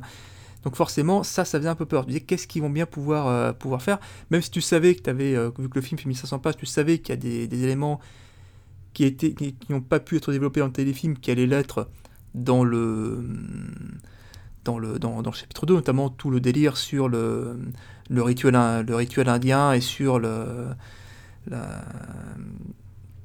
ça et sur les, sacrifices à faire pour, euh, pour, vaincre, euh, pour vaincre Pennywise. Mais voilà, c'est paradoxalement, paradoxalement, ça que c'est trois heures qu'on voit pas trop passer en fait, parce que ouais, t'as un certain, rythme, t'as pas forcément, t'as pas forcément de passage extrêmement trop, trop contemplatif, t'as pas trop de blabla, t'as as par contre une structure qui est extrêmement visible en fait, hein. c'est-à-dire que t'as le retour des adultes, euh, que sont, un passage que sont-ils devenus On y va acteur par acteur. Ensuite, il faut qu'ils trouvent un objet qui leur permet, qui leur rappelle leur passé et qu'il faut qu'ils sacrifient. Là, c'est pareil, on y va acteur par acteur avec toujours le même, euh, le même découpage, c'est-à-dire qu'ils reviennent sur un lieu, il y a un flashback, Pennywise, euh, euh, ils embarquent dans une hallucination dont ils sortent avec un, avec un objet, euh, un objet, un objet précis dont on se doute qu'il va être le, le- le- l'objet du sacrifice. Et même, visiblement, même sans. Même en, même en faisant gaffe à ça, en fait, bah, ça, ça, passe. ça passe relativement facilement, même si au bout d'un moment, on a quand même un petit peu envie qu'il qu'il s'attaque un peu à ce foutu clown là, ne serait-ce que pour qu'on le voit un peu. Ça, c'est vrai. Effectivement, et je te rejoins un petit peu, enfin, je te rejoins même complètement euh, sur ce que tu viens de dire. Euh, c'est un film qui a une narration qui est peut-être euh, très sage, qui a une narration qui est cyclique, c'est-à-dire qu'on a un petit peu le même modus operandi qui revient, tu l'as dit toi-même, hein, on revient à chaque fois sur chacun des personnages pris individuellement, etc. Euh, ça recommence dans la partie finale, à nouveau, ils sont séparés dans la grotte, dans l'antre de ça de Pennywise. Euh, chacun a son, sa péripétie, chacun a son cauchemar à affronter, etc. On a beaucoup, beaucoup ça qui revient dans le long métrage sur 3 heures. C'est vrai que ça fait un petit peu long, euh, un peu redondant. Donc, euh, donc voilà. Donc oui, moi aussi, c'est un film que j'ai beaucoup aimé. hein. J'ai vraiment beaucoup aimé parce que ça reste quand même très classe, ça reste quand même très beau. euh, c'est chiadé, c'est un film de studio et c'est un film qui veut faire peur. Et donc il y a de belles séquences, il y a de beaux moments, il y a de beaux passages. Ce n'est pas un film que, que je déteste du tout, au contraire. Euh, c'est un film que j'aime beaucoup, mais que j'aime aussi un peu critiquer parce que je l'aime beaucoup. Euh, voilà, je lui reproche les mêmes choses que toi. Je lui reproche le fait que les acteurs. Je, je reprocherai aussi que les acteurs sont pas tous à la hauteur. James McAvoy est pour moi beaucoup trop lisse. Mais en même temps, quand on voit l'act- l'acteur qui interprétait le, le même rôle euh, adulte dans le téléfilm, qui était affreux avec sa coupe à la Steven Seagal, son catogan atroce, euh, je veux pas dire que James euh, McAvoy est mauvais en comparaison. hein. L'autre était vraiment bien pire. Mais c'est vrai que. Ah, la catégorie trucs qui me l'a vieilli, ça, le catogan, putain. Voilà. Mais- James McAvoy est quand même assez lisse dans celui-ci, mais ce n'est quand même rien en comparaison de l'incarnation adulte de Ben Hanscom, quoi. Euh, L'acteur qui fait Ben euh, est vraiment, mais épouvantable dans le long métrage de, de Muschietti. Je trouve qu'il a un côté acteur de Ouais. série télé lambda, on dirait un mec tu sens, tu sens qu'on l'a pris vraiment euh, pour son physique, quoi. Ah, mais on dirait qu'il Tu vient de pris vraiment pour son physique et il est beaucoup moins développé que dans le dans le dans, dans, dans le téléfilm. C'est-à-dire que Ah, par totalement. exemple ça que tout à l'heure tu tu disais que dans le dans le livre par exemple ils expliquaient euh, ils expliquaient euh, en, en détail sa, sa transformation physique. T'as une scène dans le téléfilm justement où il explique pourquoi il a il a il a il est, il est devenu comme ça. Là dans le dans le dans le dans ce chapitre là c'est complètement passé euh, à la trappe en fait. À un moment, il commence juste en disant Ouais, vous avez vu, j'ai perdu quelques kilos, c'est tout, quoi. Et pourtant, le film dure 3 heures. Pourtant, le film de 3 heures, il aurait pu juste euh, voilà, euh, en parler d'histoire comme quoi il avait voulu. euh, il, avait voulu juste battre les, les mecs du club d'athlétisme qui se foutaient de sa gueule. Voilà, qui est quand même pas forcément. pas forcément une histoire inintéressante en plus. Ah bah non, ben écoute, euh, on a quitté un petit gros, maintenant le mec il est beau, grand et riche. Bon, très bien, pas de souci. Et pareil, la, fa- la raison pour laquelle il est devenu architecte, en fait, c'est juste un détour hein, pen- pendant, pendant le pendant une scène, un- pendant un flashback ou un moment où il y a, je vais, aller- je vais- aller à un stage d'architecture cet été, puis c'est tout, voilà, point barre. Et c'est vrai que je me demande si, je me demande si d'ailleurs ce Muscadis s'en est pas aperçu en fait, si ce, ce mec a pas été coupé au montage euh, à plusieurs reprises en fait. Alors ça, je saurais pas. On verra s'il y a une version longue qui sort un jour en vidéo. La version, la version Director Scott de 4 heures. Mais Voilà. ou alors peut-être qu'il s'est dit que Jessica Chastain et James McAvoy allaient, euh, allaient, allaient, allaient faire le café tout seul, mais bon, je sais pas, c'est c'est assez étrange quoi. Bon, en tout cas, les, en tout cas, les acteurs, oui, les acteurs version adulte euh, sont pas tous à la même, euh, à la même hauteur. Quoi. Jessica Chastain porte le film, James McAvoy un peu moins, euh, celui qui incarne Ben euh, carrément pas, celui qui fait Mike Hanlon euh, s'en sort honorablement sans faire des folies, mais il s'en sort honorablement. Bill Hader, personnellement, je trouve qu'il tire son épingle du jeu comme Jessica Chastain, il est génial. Et justement, d'autant plus génial que son duo avec James Ranson qui fait Eddie est remarquable aussi. Les deux fonctionnent à merveille. Et ce qui fait qu'on sent vraiment la puissance de leur amitié jusqu'à la toute fin du film. Je trouve qu'on est vraiment pris dedans et, et je trouve qu'il l'incarne vraiment parfaitement. Bon, après, celui qui incarne Stanley Uris, c'est différent puisque son personnage n'a pas le temps d'être développé à l'âge adulte. Voilà. Ouais, il euh, un peu au début, un peu à la fin, voilà quoi. oui, voilà, mais c'est vrai que c'est plutôt le- l'enfant qui euh, l'incarne vraiment Stanley, puisque c'est le personnage qui euh, se sacrifiait au départ. Euh, donc euh, c'est assez compliqué d'arriver à développer à l'âge adulte un tel, euh, un tel bonhomme, quoi. Donc c'est sûr que c'est pas, pas évident, quoi. Euh, toujours est-il que, voilà, Pennywise euh, beats Asgard, pour moi ici, comme tu disais tout à l'heure, a moins la possibilité de s'éclater, il a moins la possibilité de, de, de se donner. Euh, le film contient cependant quand même de, de beaux passages, contient quand même de, beaux moments de trouille. Euh, J'aime beaucoup l'incarnation, euh, euh, certaines incarnations qu'il a, euh, qui fonctionnent bien. Euh, Il y a des séquences qui, euh, comme dans le bouquin, comme dans le téléfilm, fonctionnent plutôt bien, comme le passage de, comme tu disais, toute la longue partie où ils partent chacun chercher un artefact. euh, on a l'impression un peu d'être en Avengers Endgame, d'ailleurs, à ce moment-là. ils doivent chacun partir dans le passé, affronter leurs souvenirs pour aller récupérer un artefact et tout lié à leur passé pour pouvoir affronter la créature, ça. Et c'est vrai que ça avait un côté un peu Avengers Endgame, c'était assez marrant de voir appliquer ça à une production horrifique Warner. Donc euh, voilà, il y a des scènes qui sont bien reproduites, hein, la scène de la visite de Madame Kelch, euh, de Madame Kelch, euh, ou Kersh, c'est Madame Kersh. Euh, je trouve que dans le bouquin ça fonctionnait bien, dans le téléfilm ça fonctionnait mal. Dans le téléfilm, ça fonctionnait de façon un peu plus crade, je trouve, avec la petite vieille qui a les dents toutes pourries. là, ça part plus dans le délire what the fuck. Par, ce- certains aspects, ça m'a rap- m'a rappelé un peu le, remake de Suspiria qui était sorti l'année dernière aussi, sur le même, côté complètement glauque et. Et grotesque, parfois. On peut le dire aussi. Parce que le Voilà, remake de Suspiria avait des côtés gro- grotesques. Volontairement. hein, euh. voilà, je sais pas très bien si l'emprunt est vraiment voulu parce que tu sens, tu sens qu'il y a quelques, quelques clins d'œil parfois à d'autres films. euh, Ah bah il y a un énorme clin d'œil à The Thing, hein. Il y a le y a une scène The voilà, dans, la, dans, dans la maison hantée où t'as- on, on, on- on laisse la surprise, mais il y, y a une référence assez claire à The Thing à un moment. Voilà. Mais voilà, t'as as pas mal, euh, pas mal de clins d'œil comme ça, dont je sais pas très bien si ce sont des emprunts, des hommages ou juste des easter eggs. Mais Bah, Il y, y en a un qui est assez amusant, qui me fait toujours marrer, parce que c'est le gros reproche que je faisais au téléfilm. Parce qu'on va, non, on va peut-être développer sur la comparaison. Euh, le téléfilm m'a toujours gêné parce que Tim Curry, après c'était l'époque qui voulait ça, tu l'as dit tout à l'heure, les Freddy font cartonner à mort, et Tim Curry en a fait un Freddy. Alors ce qui est amusant, c'est que récemment, euh, Quentin Tarantino s'est attaqué à Stephen King dans une interview, alors je sais pas si c'est dans Variety, je crois qu'il l'a fait, et c'était assez récent. Euh, il a critiqué euh, Stephen King parce que pour lui, euh, il a plagié Freddy quand il a écrit, quand il a écrit son, Pennywise, quoi. Sauf que je crois que Tarantino, a priori, n'a pas vu n'a pas du tout vu le, n'a pas du tout lu le bouquin. Il s'est en fait référé uniquement à sa vision du téléfilm, ce sale- cet abruti là. je je l'aime bien. euh, ouais, surtout qu'en plus, surtout qu'en plus, attends, si je me, si je me trompe pas, je passe sous contrôle, mais en plus, euh, ouais, donc euh, ça est sorti en 86 et le premier Freddy c'était quoi, c'est 80... 84. 84. 84, ah ouais, non, c'est ouais, non, c'est un peu juste quand même. hein. Bah oui, c'est un peu juste, mais, sur... mais surtout que c'est. Mais il l'a pas lu, il l'a pas lu ce con. Il, il a Voilà. vu que le non, mais il y a, téléfilm. y les, réfère- les origines de, de ça. Les origines de ça sont assez, sont assez nébuleuses. Parfois, c'est, je sais que j'avais, j'avais lu aussi euh, quelques articles de gens qui disaient qu'en fait, ça été inspiré d'un, vrai tueur en série qui, euh, qui s'appelait Don Gacy, qui était. euh, Ah oui, qui se déguisait qui en, clown. qui a bien assassiné une trentaine de personnes et qui, et qui Stephen King s'est inspiré de, de ce mec pour créer le personnage de ça. Sauf que l'affaire Gacy, en fait, ça a commencé au début des années 90 et en fait, Stephen King avait Oui. commencé, fait, écrit son bouquin au milieu des années 80, donc euh, bien, bien avant. Et en fait, c'est plus les journaux qui, en entendant parler une histoire de clown tueur en série, se sont pas, ont fait des références à ça. Ah, et mais c'est dit, évident. Tiens, euh, on va vendre du papier un peu. Et euh, voilà. Et aujourd'hui encore, ouais, t'as, t'as encore des, des gens persuadés que euh, la- Stephen King s'est inspiré de cette histoire-là, alors que non. Mais Mais Tarantino, en tous les cas, lui reproche d'avoir fait du Freddy-like.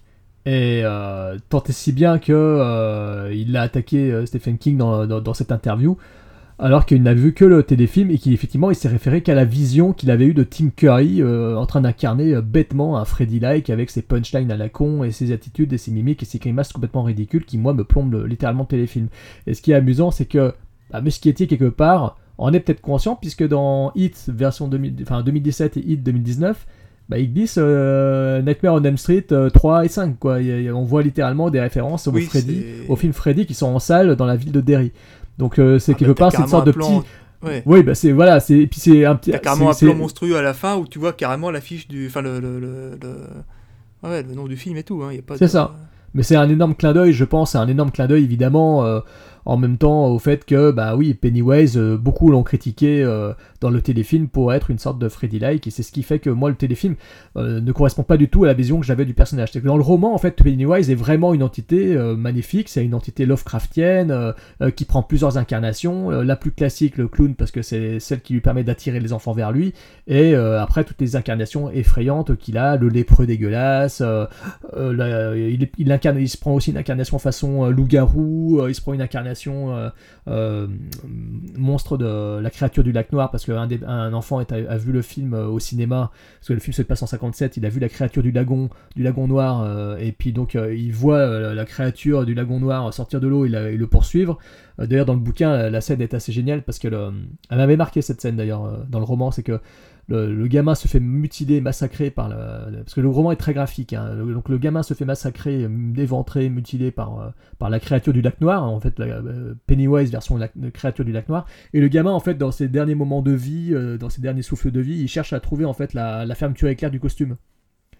Il dit, il cherche la créature, il cherche la créature, la- il cherche la fermeture éclair.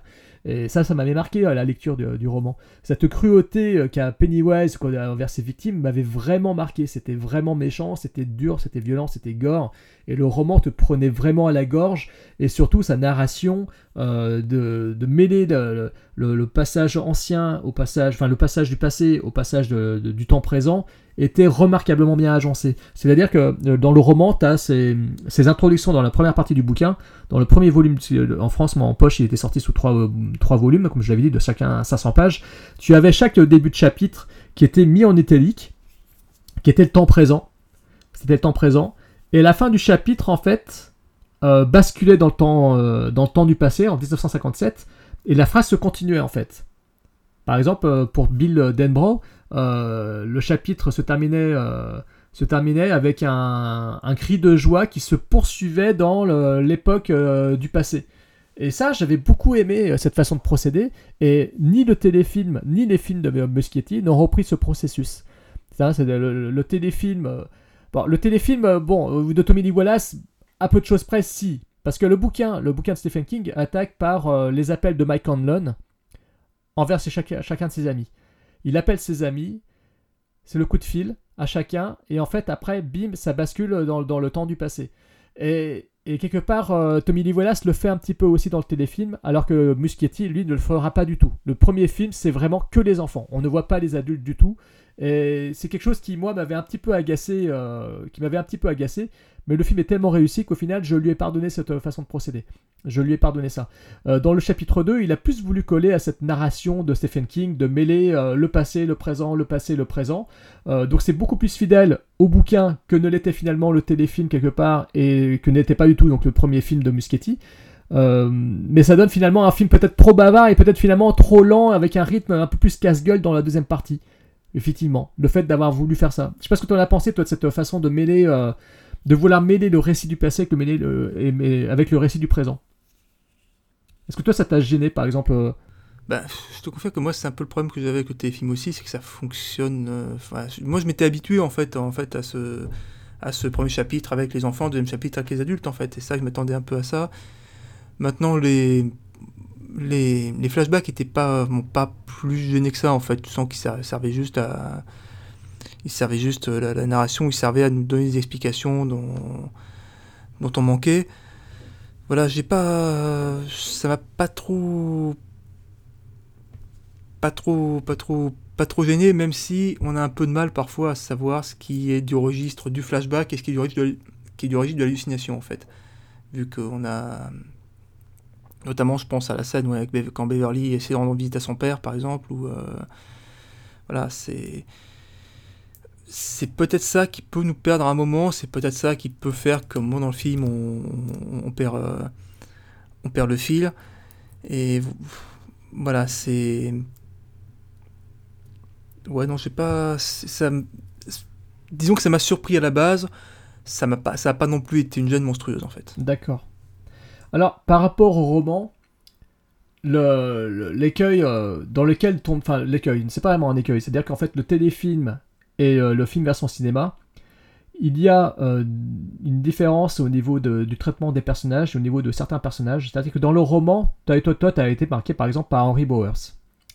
Euh, Henry Bowers, c'est l'incarnation, c'est la deuxième incarnation, c'est une sorte de subalterne du mal absolu qui est incarné par Pennywise. Et dans le bouquin, il est particulièrement horrible. Et les personnages qui accompagnent Henry Bowers sont des crapules absolus. Et ils sont vraiment dépeints comme les, les affreux personnages. Et je crois que c'est ils, font, ils comptent parmi les plus méchants personnages hein, créés par Stephen King, en fait. Euh, les, les- les- les plus méchants, les, les meilleurs méchants qu'il a créés en dehors de la créature principale de son roman. Je sais pas si je suis bien clair, mais en fait, euh, dans plusieurs de Non, ses ça- romans, il y a toujours euh, des personnages de bad guy qui sont vraiment épouvantables. Et je trouve que Henry Bowers et sa bande et sa clique comptent parmi les meilleurs qu'il a écrit, qu'il a dépeint. Et je trouve que dans le téléfilm, ils sont pas à la hauteur. Et dans la version cinéma, euh, dans le premier film de Muschietti, c'était déjà mieux réussi. Mais je trouvais que euh, Bowers était trop mis en avant par rapport, à par rapport au reste de sa bande. Et ça, ça m'avait un petit peu gêné, ça m'avait un petit peu agacé. Parce que dans le, dans le bouquin, euh, Henry Bowers, quand il revient ensuite à l'âge adulte, il est accompagné de ses anciens camarades qui sont devenus des sortes de zombies. Dans le film, euh, c'est dans la deuxième partie euh, récemment sortie de Andris Muschietti, ça, c'est pas très très bien exploité. On voit Henry Bowers euh, adulte, mais euh, ses acolytes, euh, on, le- en voit un de temps en temps sous forme de zombie, mais il n'est pas présent, il ne participe pas des masses, et, je trouve que c'est pas assez euh, appuyé là-dessus, et ça, ça m'a pas mal gêné. Ça, c'est un truc qui m'a agacé. J'étais encore une fois gêné que le traitement du personnage de Henry Bowers ne soit pas à la hauteur de celui que j'avais euh, lu dans le roman quand j'étais gamin. C'est vrai que c'est un peu, dommage. Dans, dans mon souvenir par rapport au téléfilm, il est un peu plus présent quand même dans la deuxième partie. Mais c'est vrai que ouais, au début, quand il commence à se comporter comme euh, une espèce de, de, de, de boogeyman invincible là, qui, prend un, qui prend un coup de couteau dans, le cœur et puis qui a l'air de. à qui ça, ça a vivement l'air de juste chatouiller, en fait, c'est vrai qu'ensuite, bon, ce qui se passe par la suite, on se demande, tiens, on, pense qu'il va revenir, sauf que ben non, et on sait pas très bien s'il revient pas parce qu'il y a eu son compte, ou s'il revient, revient pas parce que ben pas le temps de s'occuper de lui, quoi. Et c'est vrai que et tout le passage, ouais, avec les, ses anciens acolytes euh, zombies. Alors oui, il y a celui qui se faisait tuer par euh, Pennywise dans le premier qui, qui revient sous forme de zombie. C'est vrai que moi au début, j'étais, je pensais que c'était une, je pensais que c'était une hallucination en fait. Jusqu'au moment où j'ai vu le zombie conduire la bagnole, là je me suis dit non, c'est pas possible qu'une hallucination conduise une bagnole, enfin je pense pas.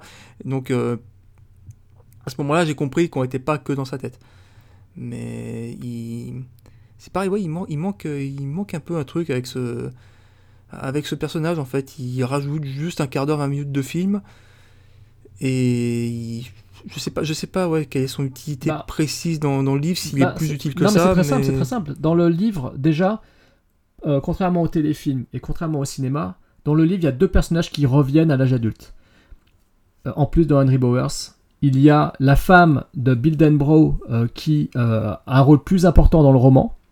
Et il y a surtout le mari de Beverly, Tom Rogan, parce que Beverly, dans le, en version adulte, ça s'appelle Beverly Rogan, hein, c'est Beverly Marsh Rogan, son mari c'est Tom Rogan, et Tom Rogan est une incarnation, en gros, de son père alcoolique version euh, euh, époux, qu'elle a- enfin mec qu'elle a épousé, quoi. En fait, elle a épousé son père. Sachant-. Elle a épousé littéralement son Ouais, père. sachant que déjà. Sachant que déjà dans le téléfilm et dans le, dans, dans le film, déjà, le mec passe pour un assez beau sac à merde. Donc euh, je suis pas forcément étonné d'apprendre que c'est une des incarnations de. oui. Mais, alors, ce qui, ce qui- mais ce qui est marrant, c'est que Tom Rogan euh, poursuit Beverly Marsh. Dans le roman, Tom Rogan poursuit Beverly, il part à sa poursuite en fait. Parce qu'en fait, Et tu euh, vois, ça, je m'étonnais qu'il le fasse pas, ça. bah, dans, le, dans dans, le- le, dans le film. dans le téléfilm et dans le roman, de mémoire, Tom Rogan, tu le vois plus. Elle se Ah, débarrasse de lui dès c'est le départ, c'est au début- terminé. Dans le film, Moi, au début, quand, quand, quand j'ai vu le, quand, quand j'ai vu l'espèce de saloperie que c'était dans le film, je me suis dit, ouais, il y a un moment où il va réapparaître, quoi. D'autant plus que, oui, il a la femme de, la femme de, de Bill, par exemple, qui apparaît dans le téléfilm, on la voit. moi, je- je on ne la voit qu'au fait, début. reste On ne la voit qu'au début. Voilà, c'est ça. Voilà. Alors, dans le, roman, euh, Bill Denbrough, enfin tout le monde, tous les adultes euh, prennent un coup de fil, euh, le coup de fil de, prennent le coup de fil de McCunlon, partent vers Derry, ils laissent derrière eux leurs compagnons, leur, vie, etc. Tom Rogan part en chasse de Beverly, de Beverly parce que a, elle a réussi à le mettre KO, elle l'a blessé, donc il a été blessé dans son orgueil de gros mâle macho, et il va agresser la meilleure amie de Beverly Marsh, il va la mutiler, la torturer limite, pour apprendre où elle est allée, se- réfugier, ou où elle est allée se réfugier. Et il part en chasse de son ex-femme pour la massacrer, parce qu'il veut absolument la massacrer. Et en parallèle, il y a la compagne de Bill Denbrough, qui est une actrice connue, une actrice de films d'horreur, adaptée des romans en plus de, de Bill Denbrough, de son mari. Euh, et elle aussi, elle part euh, à la recherche de son mari. Sauf qu'est-ce qui se passe? Beverly, euh, enfin, Tom Rogan, le mari de Beverly, et la, la femme de, euh, de Bill Denbrough vont se croiser dans un motel et euh, Tom Rogan va tomber sous le joug comme Henry Bowers de Pennywise. C'est-à-dire qu'en fait Pennywise se sert en fait de certaines personnes d'humains comme des pantins pour l'assister dans sa tâche pour détruire ses ennemis en fait. Et donc Tom Rogan en fait est sous l'emprise comme Henry Bowers de Pennywise et va donc euh, attraper euh, et blesser euh, la femme de Bill Denbrough pour l'emmener dans la- dans l'antre de Pennywise. Dans le téléfilm, ils ont juste utilisé le fait que sa femme était chopée, récupérée, et voilà, et on sait qu'elle est embarquée et qu'elle atterrit dans le cocon dans le final du ça téléfilm. Alors que dans la version long métrage de Muschietti, Tom Rogan n'existe pas et la femme de Bill Denbrough n'existe pas. Ça, je trouve ça dommage. Alors, c'est vrai que ça faisait beaucoup de personnages, mais comment, dans un téléfilm de 3 heures où ils ont adapté tout le bouquin, ils ont réussi à correctement utiliser ces deux personnages-là pourquoi dans les 5h30 de long métrage que dure, euh, 5h30 presque, non, mais 5h. euh, ouais, 5h45 en fait, 5h45, 2h. euh, attends, non, je dis une connerie. 5h30, pardon, 5h30, c'est ça, euh, de long métrage, comment ça se fait qu'ils aient pas évoqué ces personnages-là Je trouve ça dommage, moi, je, trouve ça très très dommage. Ça aurait donné plus de richesse un peu euh, au film, et ça aurait permis aussi aux personnages adultes qui des fois étaient un peu fades comme Ben, etc., d'être. euh, peut-être un peu plus éclipsé, enfin de donner un peu plus euh, de côté épique à la deuxième partie, je trouve, du, long métrage. Ouais, moi, ce que je crains, en fait, c'est qu'en fait, le, personnage, quand tu vois la- le, découpage, assez- scolaire, en fait, du scénario, qu'en fait, ben, il soit perçu qu'en fait, il n'y a pas la place de les caser, et que voilà, point barre, quoi. Et j'ai un peu peur que ce soit. que ce soit juste ça, en fait. Le... Mais c'est clairement ça, tu as raison. Oui, oui, c'est clairement ça. Bah, tout ça. De toute façon, il y a aussi autre chose qu'ils n'ont pas du tout adapté. euh. Alors, euh, on évoquera après la tortue, ça va faire rire tout le monde. Parce que là, tu vas te dire pourquoi une tortue. Euh, En effet, pourquoi une tortue? Je sais, mais justement, on va y venir. Euh, Il y a un truc euh, dans le bouquin qui m'avait marqué, c'est que la créature ça s'incarne, enfin vient, démarre son cycle par un sacrifice. C'est comme ça que Stephen King l'avait évoqué. hein, euh, dans l'âge adulte, elle s'en prend à un homosexuel. Et d'ailleurs, là, il, avait écrit ça suite à, un jeune homosexuel qui s'était fait euh, euh, limoger, lapider, massacrer euh, à Bangor, dans le Maine, où il habitait. Donc ça l'avait marqué et ce fait divers donc, l'a inspiré pour écrire l'épisode Adrian Mellon de son bouquin quand il se fait massacrer et finalement dévoré par Pennywise. Donc ça démarre par un sacrifice et ça se conclut toujours par un chaos. Euh, et le bouquin m'avait marqué là-dessus parce que le chaos était vraiment cauchemardesque. C'est-à-dire que ça se termine par une catastrophe, par euh, un massacre entier, euh, ça se traduit par l'incendie d'une boîte de nuit où des jeunes, des, blacks allaient danser, et comme on fait dans la ville de Derry, il y avait beaucoup de racistes, des gars du Ku Klux Klan, ils ont foutu le feu, ils ont massacré, ils ont brûlé vif des, dizaines de gens dans une boîte de nuit. Dans le bouquin de Stephen King, tout ça c'est dépeint, c'est décrit, tu sens vraiment l'incarnation du mal absolu de Pennywise. En fait, la ville de Derry est littéralement sous l'emprise d'un monstre, d'une créature antidiluvienne qui euh, se nourrit de la peur et se nourrit surtout de la souffrance. Euh, ni le téléfilm, ni, le- les, films de Muschietti finalement ne montrent ça. Parce qu'ils ne montrent jamais ces épisodes de chaos. Dans le bouquin, tu le sais parce que Mike Hanlon, alors dans le, film de Muschietti, on le comprend un peu parce que on apprend que Mike Hanlon a fait des recherches, qu'il était allé voir les Indiens, qu'ils lui ont expliqué, etc. Et effectivement, dans le livre, c'est dépeint ça. En fait, les récits, tu les lis au travers des, de- du journal intime de Mike Hanlon. C'est-à-dire qu'en fait, il te décrit ses recherches, il te décrit ses événements, il te décrit les interviews, les entretiens qu'il a, qu'il a eu avec des gens du village, du village de Derry, des personnes âgées qui lui racontent ce qui s'est passé dans le passé, etc. Et donc tout ça, c'est vraiment bien raconté, mais dans le film et dans le téléfilm, jamais on ne le voit. Et ce qui m'énerve encore plus, c'est que le final de ça, euh, le bouquin, hein, où j'expliquais tout à l'heure qu'on a en parallèle les enfants d'un côté et les adultes de l'autre, hein, tu bascules d'un chapitre à l'autre, tu passes l'âge adulte, l'âge enfant, l'âge adulte, l'âge enfant, mais en parallèle, tu suis ce qui se passe à l'extérieur. Et ce qui se passe à l'extérieur dans la ville de Derry, c'est le cauchemar total. C'est-à-dire que c'est pas. C'est vrai qu'en fait, il se passe une catastrophe, quoi. À l'âge adulte, la ville de Derry est en train de se faire euh, littéralement exploser dans tous les sens. T'as des morts partout. Dans le livre, dans le film, dans le téléfilm, tu n'as pas ça. Tu ne vois que ce qui se passe avec les adultes, tu ne vois que ce qui se passe avec les enfants quand ils affrontent ça, mais tu sais pas ce qui se passe dehors, tu t'en fous complètement. Dans le roman, c'est totalement différent. Dans le roman, c'est le putain de chaos dehors, quoi. Et jamais le film ni téléfilm ne le montre. Et là, honnêtement, j'avais lu en amont du, long métrage, euh, avant d'aller le voir, j'avais lu euh, deux trois avis comme ça vite fait pour voir où il disait oui euh, la fin euh, ça part dans le ça part dans le gros délire etc. Et je m'étais dit ah putain super. Muschietti a enfin adapté le vrai final de ça tel que je l'avais lu dans le roman. Donc je vais voir enfin euh, et en fait mais non, en fait, pas du tout. Oui, c'est un gros délire et tout, le final de, du ça version non cinéma et tout. euh, c'est un gros délire cauchemardesque, c'est l'affrontement avec la créature, ça dure presque une heure, euh, c'est riche en. C'est riche en images choc, c'est riche en scènes assez folles et tout. Il y a, voilà, c'est très beau visuellement, ça claque bien, ça claque bien et tout. C'est génial, j'adore. Mais il n'y a pas le chaos extérieur qui fait que ça aurait encore plus été euh, puissant à mes yeux, quoi.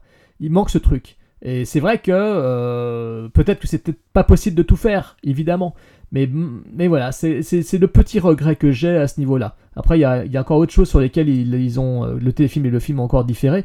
Euh, je réévoquerai la tortue après, mais voilà. Tu vois, c'est ça. Je sais que toi, tu pouvais pas le savoir parce que t'as pas lu le roman, Mm. mais ça, ça manque, ça manque à l'adaptation.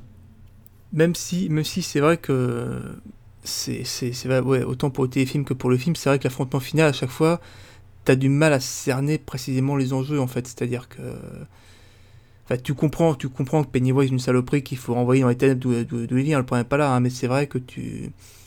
Quand tu sais pas que dehors c'est c'est c'est enfin que dehors euh, c'est le chaos et que l'enjeu c'est pas uniquement la survie des gosses mais aussi la survie de la, la, la- la ville entière.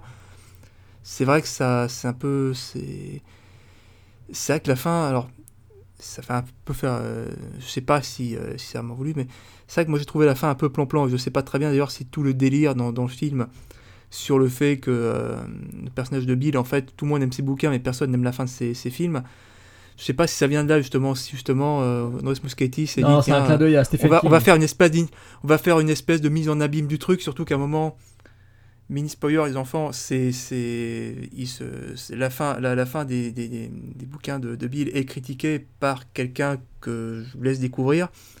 Donc voilà, c'est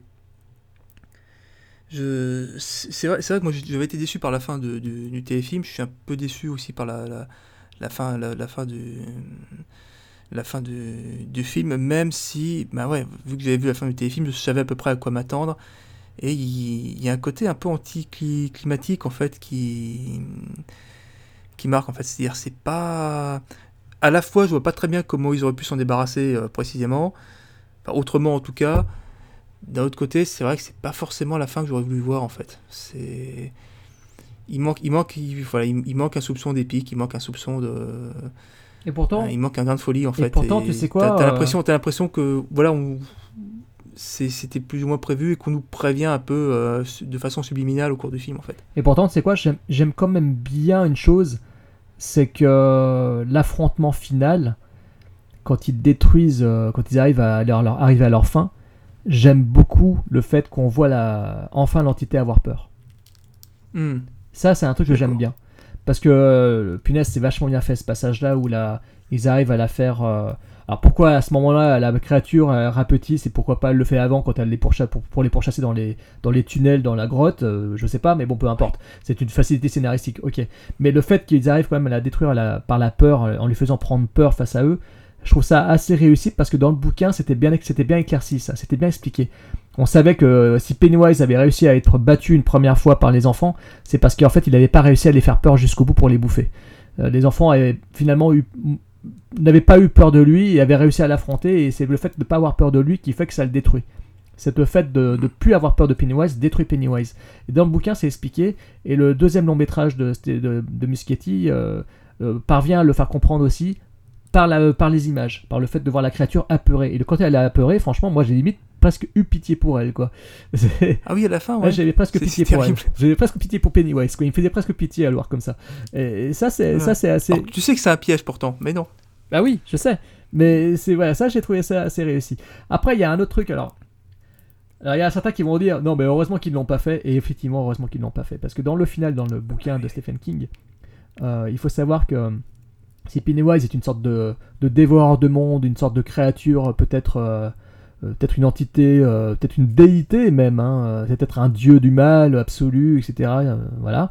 Euh, il faut savoir en fait que euh, des enfants sont, s'ils arrivent à être soudés et à s'unir, c'est parce qu'ils sont guidés par une force qui vient elle aussi euh, d'une autre dimension, euh, une sorte de force qui pourrait même être échappée d'un roman de, des romans euh, du disco monde de, de Terry Pratchett, parce qu'en fait c'est une euh, c'est une tortue gigantesque euh, spatiale, on va dire, une sorte de dieu que dieu tortue qui euh, qu'ils voient dans leur vision, en fait que les enfants voient dans leur vision, ils voient une gigantesque tortue, et c'est vrai que c'est totalement absurde de, de s'imaginer ça, et c'est vrai que dans le téléfilm et le film ils n'ont pas heureusement montré cette tortue euh, guider les enfants, ça, aurait été totalement grotesque. Euh, donc heureusement qu'ils ne l'ont pas fait, mais il faut quand même savoir que voilà, ni le téléfilm ni le, ni le film cinéma ont eu le courage de, de présenter cette tortue euh, gigante, même si, Ouais, même ça- si, même si effectivement, on voit quand même la tortue dans le film de Muschietti, on la voit dans un plan. On voit une tortue, alors je crois que c'est une tortue qui est euh, une sculpture, ou je sais plus, mais on la voit, on voit la tortue. Donc c'est évidemment un clin d'œil euh, à la fameuse tortue qui guide les enfants dans le final, euh, dans le dans le rite dans le, de rite de de, de, de, Shud, dans le rite de, de rituel de Shud. Euh, je pense que c'est voilà, c'est un clin d'œil. Chose comme ça, Voilà. ouais. Alors, c'est un clin d'œil à ce, c'est un clin d'œil à ce, à ce rituel et à la fameuse tortue. Euh, ensuite, il y a autre chose qu'ils n'ont pas adapté euh, évidemment ni dans le téléfilm ni dans le film. Alors dans le téléfilm, je pense que c'est parce que c'était un téléfilm. À l'époque, dans Mad Movies, quand ils avaient dit euh, que film aurait forcément été, je recite encore une fois, ils avaient dit en 92 dans Mad Movies, la version cinéma aurait plus collé aux descriptions corsées un bien complaisante de l'écrivain. Mais finalement, je vous ai dit tout à l'heure en introduction de podcast, euh, ils ne l'ont pas fait dans la version cinéma, et pour cause, parce qu'en fait, dans le roman, quand ils sont enfants, Beverly marche pour arriver à sauver tous ses amis, qu'est-ce qu'elle fait? Elle couche avec chacun d'entre eux. Ouch, ouais. Elle couche avec chacun d'entre eux, ce sont des adolescents, ce sont des enfants. Stephen King était allé loin dans son putain de délire, il montre quand même une enfant qui baise avec d'autres gars, enfin, excusez le terme, Ah mais avec non, des autres enfants, c'était particulièrement corsé, totalement tordu d'avoir imaginé une Ça, c'était impossible à montrer pour d'autres raisons. Ça, alors, c'est pas. Voilà, dans le téléfilm, ils l'ont pas adapté. Dans le film cinéma, heureusement, ils l'ont pas montré non plus. Parce que c'est quand même très fort. Après, voilà, Stephen King se défendait en disant que dans le roman, il explique que c'est ce qui fait que leur lien est absolument très fort. Parce qu'en fait, ils se sont unis par le sexe, quoi. En gros, quoi. C'est. Ouais, là, ils s'unissent par le sang, c'est bien aussi. hein, Voilà, ça marche. et, ça marche très très bien aussi, hein, Stephen King. Il n'y a pas de souci. Oui, il n'y a, euh. a- pas de souci. Je sais pas très bien si cette scène-là, d'ailleurs, de l'échange de sang est visible et est présent dans le bouquin aussi, ou si c'est juste justement une transposition. euh, Euh, Je crois qu'elle l'est dans le bouquin, mais sauf que en fait c'est quand ils sont dans l'antre de ça pour arriver à sortir de, de, de la, des Hmm. grottes, euh, c'est le seul moyen qu'ils ont de sortir, c'est de passer par ça, de passer par cet, euh, ouais, ce donc, passage, ouais, donc en fait, ouais, le... ce passage, ce rituel là quoi. En fait, elle se donne à eux. donc en fait, le rituel de l'échange de sang à la fin du, du premier, en fait, est une transposition, une adaptation de euh, l'autre rituel. euh, ouais. Voilà. Non, ça aurait été un peu compliqué à transposer, hein, ne serait-ce que la, la tortue, pareil, pour des raisons purement techniques. Et euh, puis aussi, ça aurait, été- été, ça aurait- non, mais ça aurait été grotesque quoi, faut le dire. hein. ça aurait- Ah oui, ça aurait été grotesque. que- hein, déjà, déjà quand tu vois, quand tu vois des, des, des gens hurler, parce que évidemment dans la salle d'arcade, il y a des bornes qui, euh, qui, qui sont en- antérieures à l'époque où s'est passé le film, notamment une borne de Mortal Kombat en fait. Oui, on la voit, Qui effectivement. est un jeu qui est sorti en 92, alors que l'action du film ça s'est passé en 89, les flashbacks ça s'est passé en 89. Et en fait, l'explication rationnelle à ça, c'est qu'en fait Warner a les droits d'adaptation de Mortal Kombat et qui sont en train de, de, de tourner une- une- un, un nouveau, un nouvel opus. Mais c'est pas la peine, il y a de très très Ils bons films de John Leonetti ils vont, et faire, Paul Anderson. ils vont faire un nouveau Mortal Kombat et en fait ils ont juste rajouté une borne pour, euh, pour rappeler aux gens l'existence de cette franchise là et leur dire attendez, vous vous souvenez de ça? Vous avez aimé hein? Vous allez voir. Donc pas longtemps ça va venir. Et euh, et il y a eu deux trois deux trois deux trois alors j'ai aussi une borne de Street Fighter, j'espère juste qu'ils vont pas nous en lancer un parce que dans ce cas-là ça va être un peu un peu catastrophique mais bon. Mais voilà, non, rien que pour ça, il y a des gens qui ont râlé, donc autant dire que la tortue, à mon avis, ça aurait été, ça aurait été l'enfer. Quoi. Les mecs auraient sorti de, sorti de et tout, ça aurait été... Ah bah je pense que ça sera ouais, ça aurait été un final à la Brad Pitt euh, Leonardo DiCaprio dans Une étude une fois à Hollywood avec le lance-flamme. Euh, mais c'est vrai que non non mais voilà, ils ont bien fait évidemment. Mais je, voulais juste le, raconter pour euh, pour m'amuser parce que c'est vrai que si on n'a pas lu le bouquin, c'est amusant de savoir ce genre de détails ce genre de détails. Ce qui est après ensuite ce qui a été intéressant, c'est que le téléfilm, voilà, il, il- il met des personnages en avant et le film en met d'autres en avant. Euh, Il y a des séquences qui sont très similaires l'un et l'autre. Je trouve que le, le deux- le téléfilm comme la version cinéma, je sais pas ce que t'en penses, mais la scène du restaurant chinois sont très, sont, Hmm. elles sont très proches de euh, Ah l'un et bah, l'autre. C'est, c'est... Je vais pas dire que c'est carrément des copier-coller, mais la scène du restaurant chinois dans le, dans, dans le film, c'est carrément celle du téléfilm avec des moyens, hein, c'est tout. C'est. C'est. Non, c'est. À ce niveau-là, ouais, la- la- la- l'analogie est assez monstrueuse. ouais. Et Et dans les deux cas, c'est assez efficace d'ailleurs. hein, Oui. les- oui, oui, c'est vrai, c'est assez efficace. Serait-ce que parce que les créatures sont exactement les mêmes et que forcément, ça. Mais c'est marrant Ça parce marche un que peu, il y, y a- il y a des scènes comme ça qui font miroir euh, entre le téléfilm et le film. La scène avec madame, la, vieille, la vieille dame, la vieille dame Madame Kersh, Mm. euh, fonctionne aussi bien dans le téléfilm par son côté un peu dégueulasse avec Ouais. les dents pourries, etc., euh, qui se dévoile petit à petit au fur et à mesure que, la- que Beverly est avec cette dame. Et dans l'autre euh, version cinéma, j'aime beaucoup aussi le côté. euh, alors j'aime pas la dernière l'incarnation qu'elle a à la fin où elle fonce vers la caméra qui était un peu dévoilée, spoilée dans les dans les trailers. J'aime mieux par contre quand on la voit à poil euh, dans le noir là-bas. euh, Qu'est-ce qu'elle fait à poil euh, dans le fond de la cuisine C'est ça, en, en arrière-plan et tout, tu te demandes qu'est-ce qui se passe là. Voilà. Déjà, déjà à la base, tu sens, ça sent, tu sens, tu sens que ça sentait, ça sentait le roussi, c'était un peu bizarre. Voilà, mais tout, ouais, tout, toutes ces apparitions en arrière-plan, à un moment, quand, elle, quand tu la vois au bout du couloir, puis repartir de façon complètement désarticulée, tu te dis qu'est-ce qui se passe Qu'est-ce que je suis en train de voir Elle est pas, elle est pas normale, mais de sera à la place de Beverly, son thé, je le vois pas, tu Ah vois. non plus. Et d'ailleurs, je crois que dans le téléfilm, je vois que c'est comme du sang, hein, ce qu'elle boit. Ça fait carrément du sang de mémoire. Ah ouais, c'est, c'est, c'est le thé euh, rouge sang, ouais. Mais voilà, en tout cas, le, le- le- voilà, il y a des choses intéressantes quand même à tirer euh, de toutes ces de ces deux ad- de ces deux grosses adaptations, mais c'est vrai que il n'empêche que ça, volume 2 pour moi, euh, est quand même réussi. C'est un très très bon film. Euh, il, a des, il a des défauts, c'est certain, mais malgré ses défauts, je, je prends, j'ai pris vraiment plaisir devant ce, devant ce nouvel épisode et cette, Non, non, cette fin de, de la créature de ça. Je suis assez d'accord, c'est ce que je disais en début de podcast. On parle quand même de films, là, que ce soit le, le film ou le téléfilm, qui passent quand même pour être des adaptations réussies hein, de, de- de Stephen King et pour être des bons films, euh, des, des bons films euh, en, en eux-mêmes. hein. C'est voilà, donc on saurait, on saurait que vous conseiller d'aller le voir, cher auditeur, ce, ce film-là. Si tu ne l'as pas déjà fait, évidemment. Si on n'a pas non plus trop spoilé, parce qu'on n'a pas trop fait gaffe à ça, mais bon, on a, on a quand même un peu, un peu fait gaffe. hein. De toute façon, tu- Ah. on part du principe que voilà, Non, non, non, on a spoilé, on a spoilé comme des porcs, bien hein. de comment ça va se terminer quand même. Mais je pense que tout le monde, euh, euh, je pense que tous nos auditeurs qui suivent Podsac euh, sans forcément aller voir, euh, aller voir ça, volume 2, chapitre 2. Et je m'en inquiète pas du tout et je vous le souhaite euh, vivement parce que ce film est une expérience quand même à voir en salle. Euh, voilà, c'est à voir en Mm. salle. C'est quand même Ah très beau non, visuellement. Euh, ça peut, ça cite beaucoup de cinéma, ça cite le cinéma de Toby Hopper, ça cite euh, peut-être moins Spielberg que le premier chapitre, mais voilà, ça cite cette fois-ci plus Toby Hopper et Massacre dans le train fantôme et ainsi de suite. Mais ça reste une très très belle adaptation de, de Stephen King et ça compte parmi les meilleures adaptations de Stephen King de toute façon. Et ben voilà, donc on peut dire au revoir à tout le monde. Voilà, voilà. Et tenez-vous à l'affût parce que là j'ai vu que la suite de Shining est sortie en pas longtemps. Doctor Sleep. Doctor Sleep, réalisé par Mike Flanagan, à qui on doit notamment Before I Wake, que certains abonnés à Netflix ont peut-être vu. Et, qui Oculus est, euh, aussi, il est sur Netflix. euh, Hush, touché, euh, Hush quand aussi est sur Vous Netflix. avez pu le voir. Et qui va être un exercice assez intéressant dans la mesure où Doctor Sleep est la suite du roman, mais que le film est vu comme une adaptation du roman qui est aussi une suite du film que Stephen King déteste. Parce qu'il estime qu'énormément d'aspects du, livre ont été, euh, ont été sacrifiés par Kubrick. Et donc en fait, ouais, Flanagan va être obligé de faire un film qui va rendre hommage, à la, qui euh, être à la fois fidèle au livre et fidèle au film. Et je, suis assez impatient, moi, je sais pas de ton côté, mais je suis assez impatient de voir comment il va se débrouiller, sachant qu'on a affaire, affaire à un type qui est largement capable de réussir l'exercice. en plus. Bah, j'aime beaucoup Mike Flanagan, euh, honnêtement. Euh, je, suis ses- je crois que j'ai vu tous ses films euh, à partir de Oculus, donc euh, j'aime beaucoup ce qu'il fait. J'ai pas vu par contre euh, Gerald's Game, son adaptation du roman de Stephen King Jesse, parce qu'il a déjà fait pour, pour Netflix euh, une adaptation de, de Stephen King avec Carla. Gugino qui paraît-il est très réussi, mais je l'ai pas vu. Euh, par contre, euh, voilà, euh, la bande-annonce de Doctor Sleep euh, me donne pas du tout envie. Euh, Ewan McGregor a l'air très lisse. euh, mais bon, je pense que ça sera toujours mieux que Shining, parce que Shining, désolé mes chers auditeurs, c'est un film que je n'aime pas du tout. Euh, je déteste Jack Nicholson dans ce film, donc euh, moi, je, voilà, c'est une, pour moi, c'est un film qui me fait plus rire que peur, donc euh, je vais pas abonder plus que ça, parce que sinon on va me faire beaucoup de reproches. donc euh, voilà. Et moi, je l'ai pas vu depuis très longtemps, donc je me, me réserve le droit de lui, donner- de lui offrir un second visionnage pour savoir ce que j'en pense réellement. En fait, là. En fait, Shining, en fait, j'ai vu uniquement en cours d'anglais, donc en anglais non sous-titré, avec euh, pas forcément. euh, Donc voilà, je me rappelle d'un film comme assez qui m'a pas- plutôt pas mal marqué quand même, mais euh, mais qui n'était pas forcément l'espèce d'œuvre terrifiante qu'on m'avait promis, tu vois. C'est, j'adore Kubrick, mais voilà, je- sur une chose, c'est pas forcément mon Kubrick préféré à la base. D'accord. Bah écoute, on verra ça avec ce nouveau film de Mike Flanagan, donc Doctor Sleep, qui sort prochainement.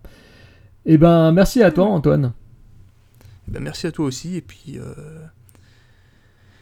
voilà, en espérant que voilà, c'est en, espérant que vous avez comme nous euh, qui, fait euh, ça chapitre 2 si vous êtes allé le voir, que vous le kifferez si, euh, si vous y allez. De toute façon, si vous n'êtes pas d'accord, lâchez vos coms, vos insultes, tout ça, rassurez-vous. Alors, les insultes peut-être pas, mais en tout cas, n'hésitez Ouais, pas, n'hésitez pas à nous laisser des Voilà. commentaires euh, Facebook ou sur le site. N'hésitez pas, et on vous dit donc à très bientôt parce que d'autres Ouais, émissions se profilent prochainement.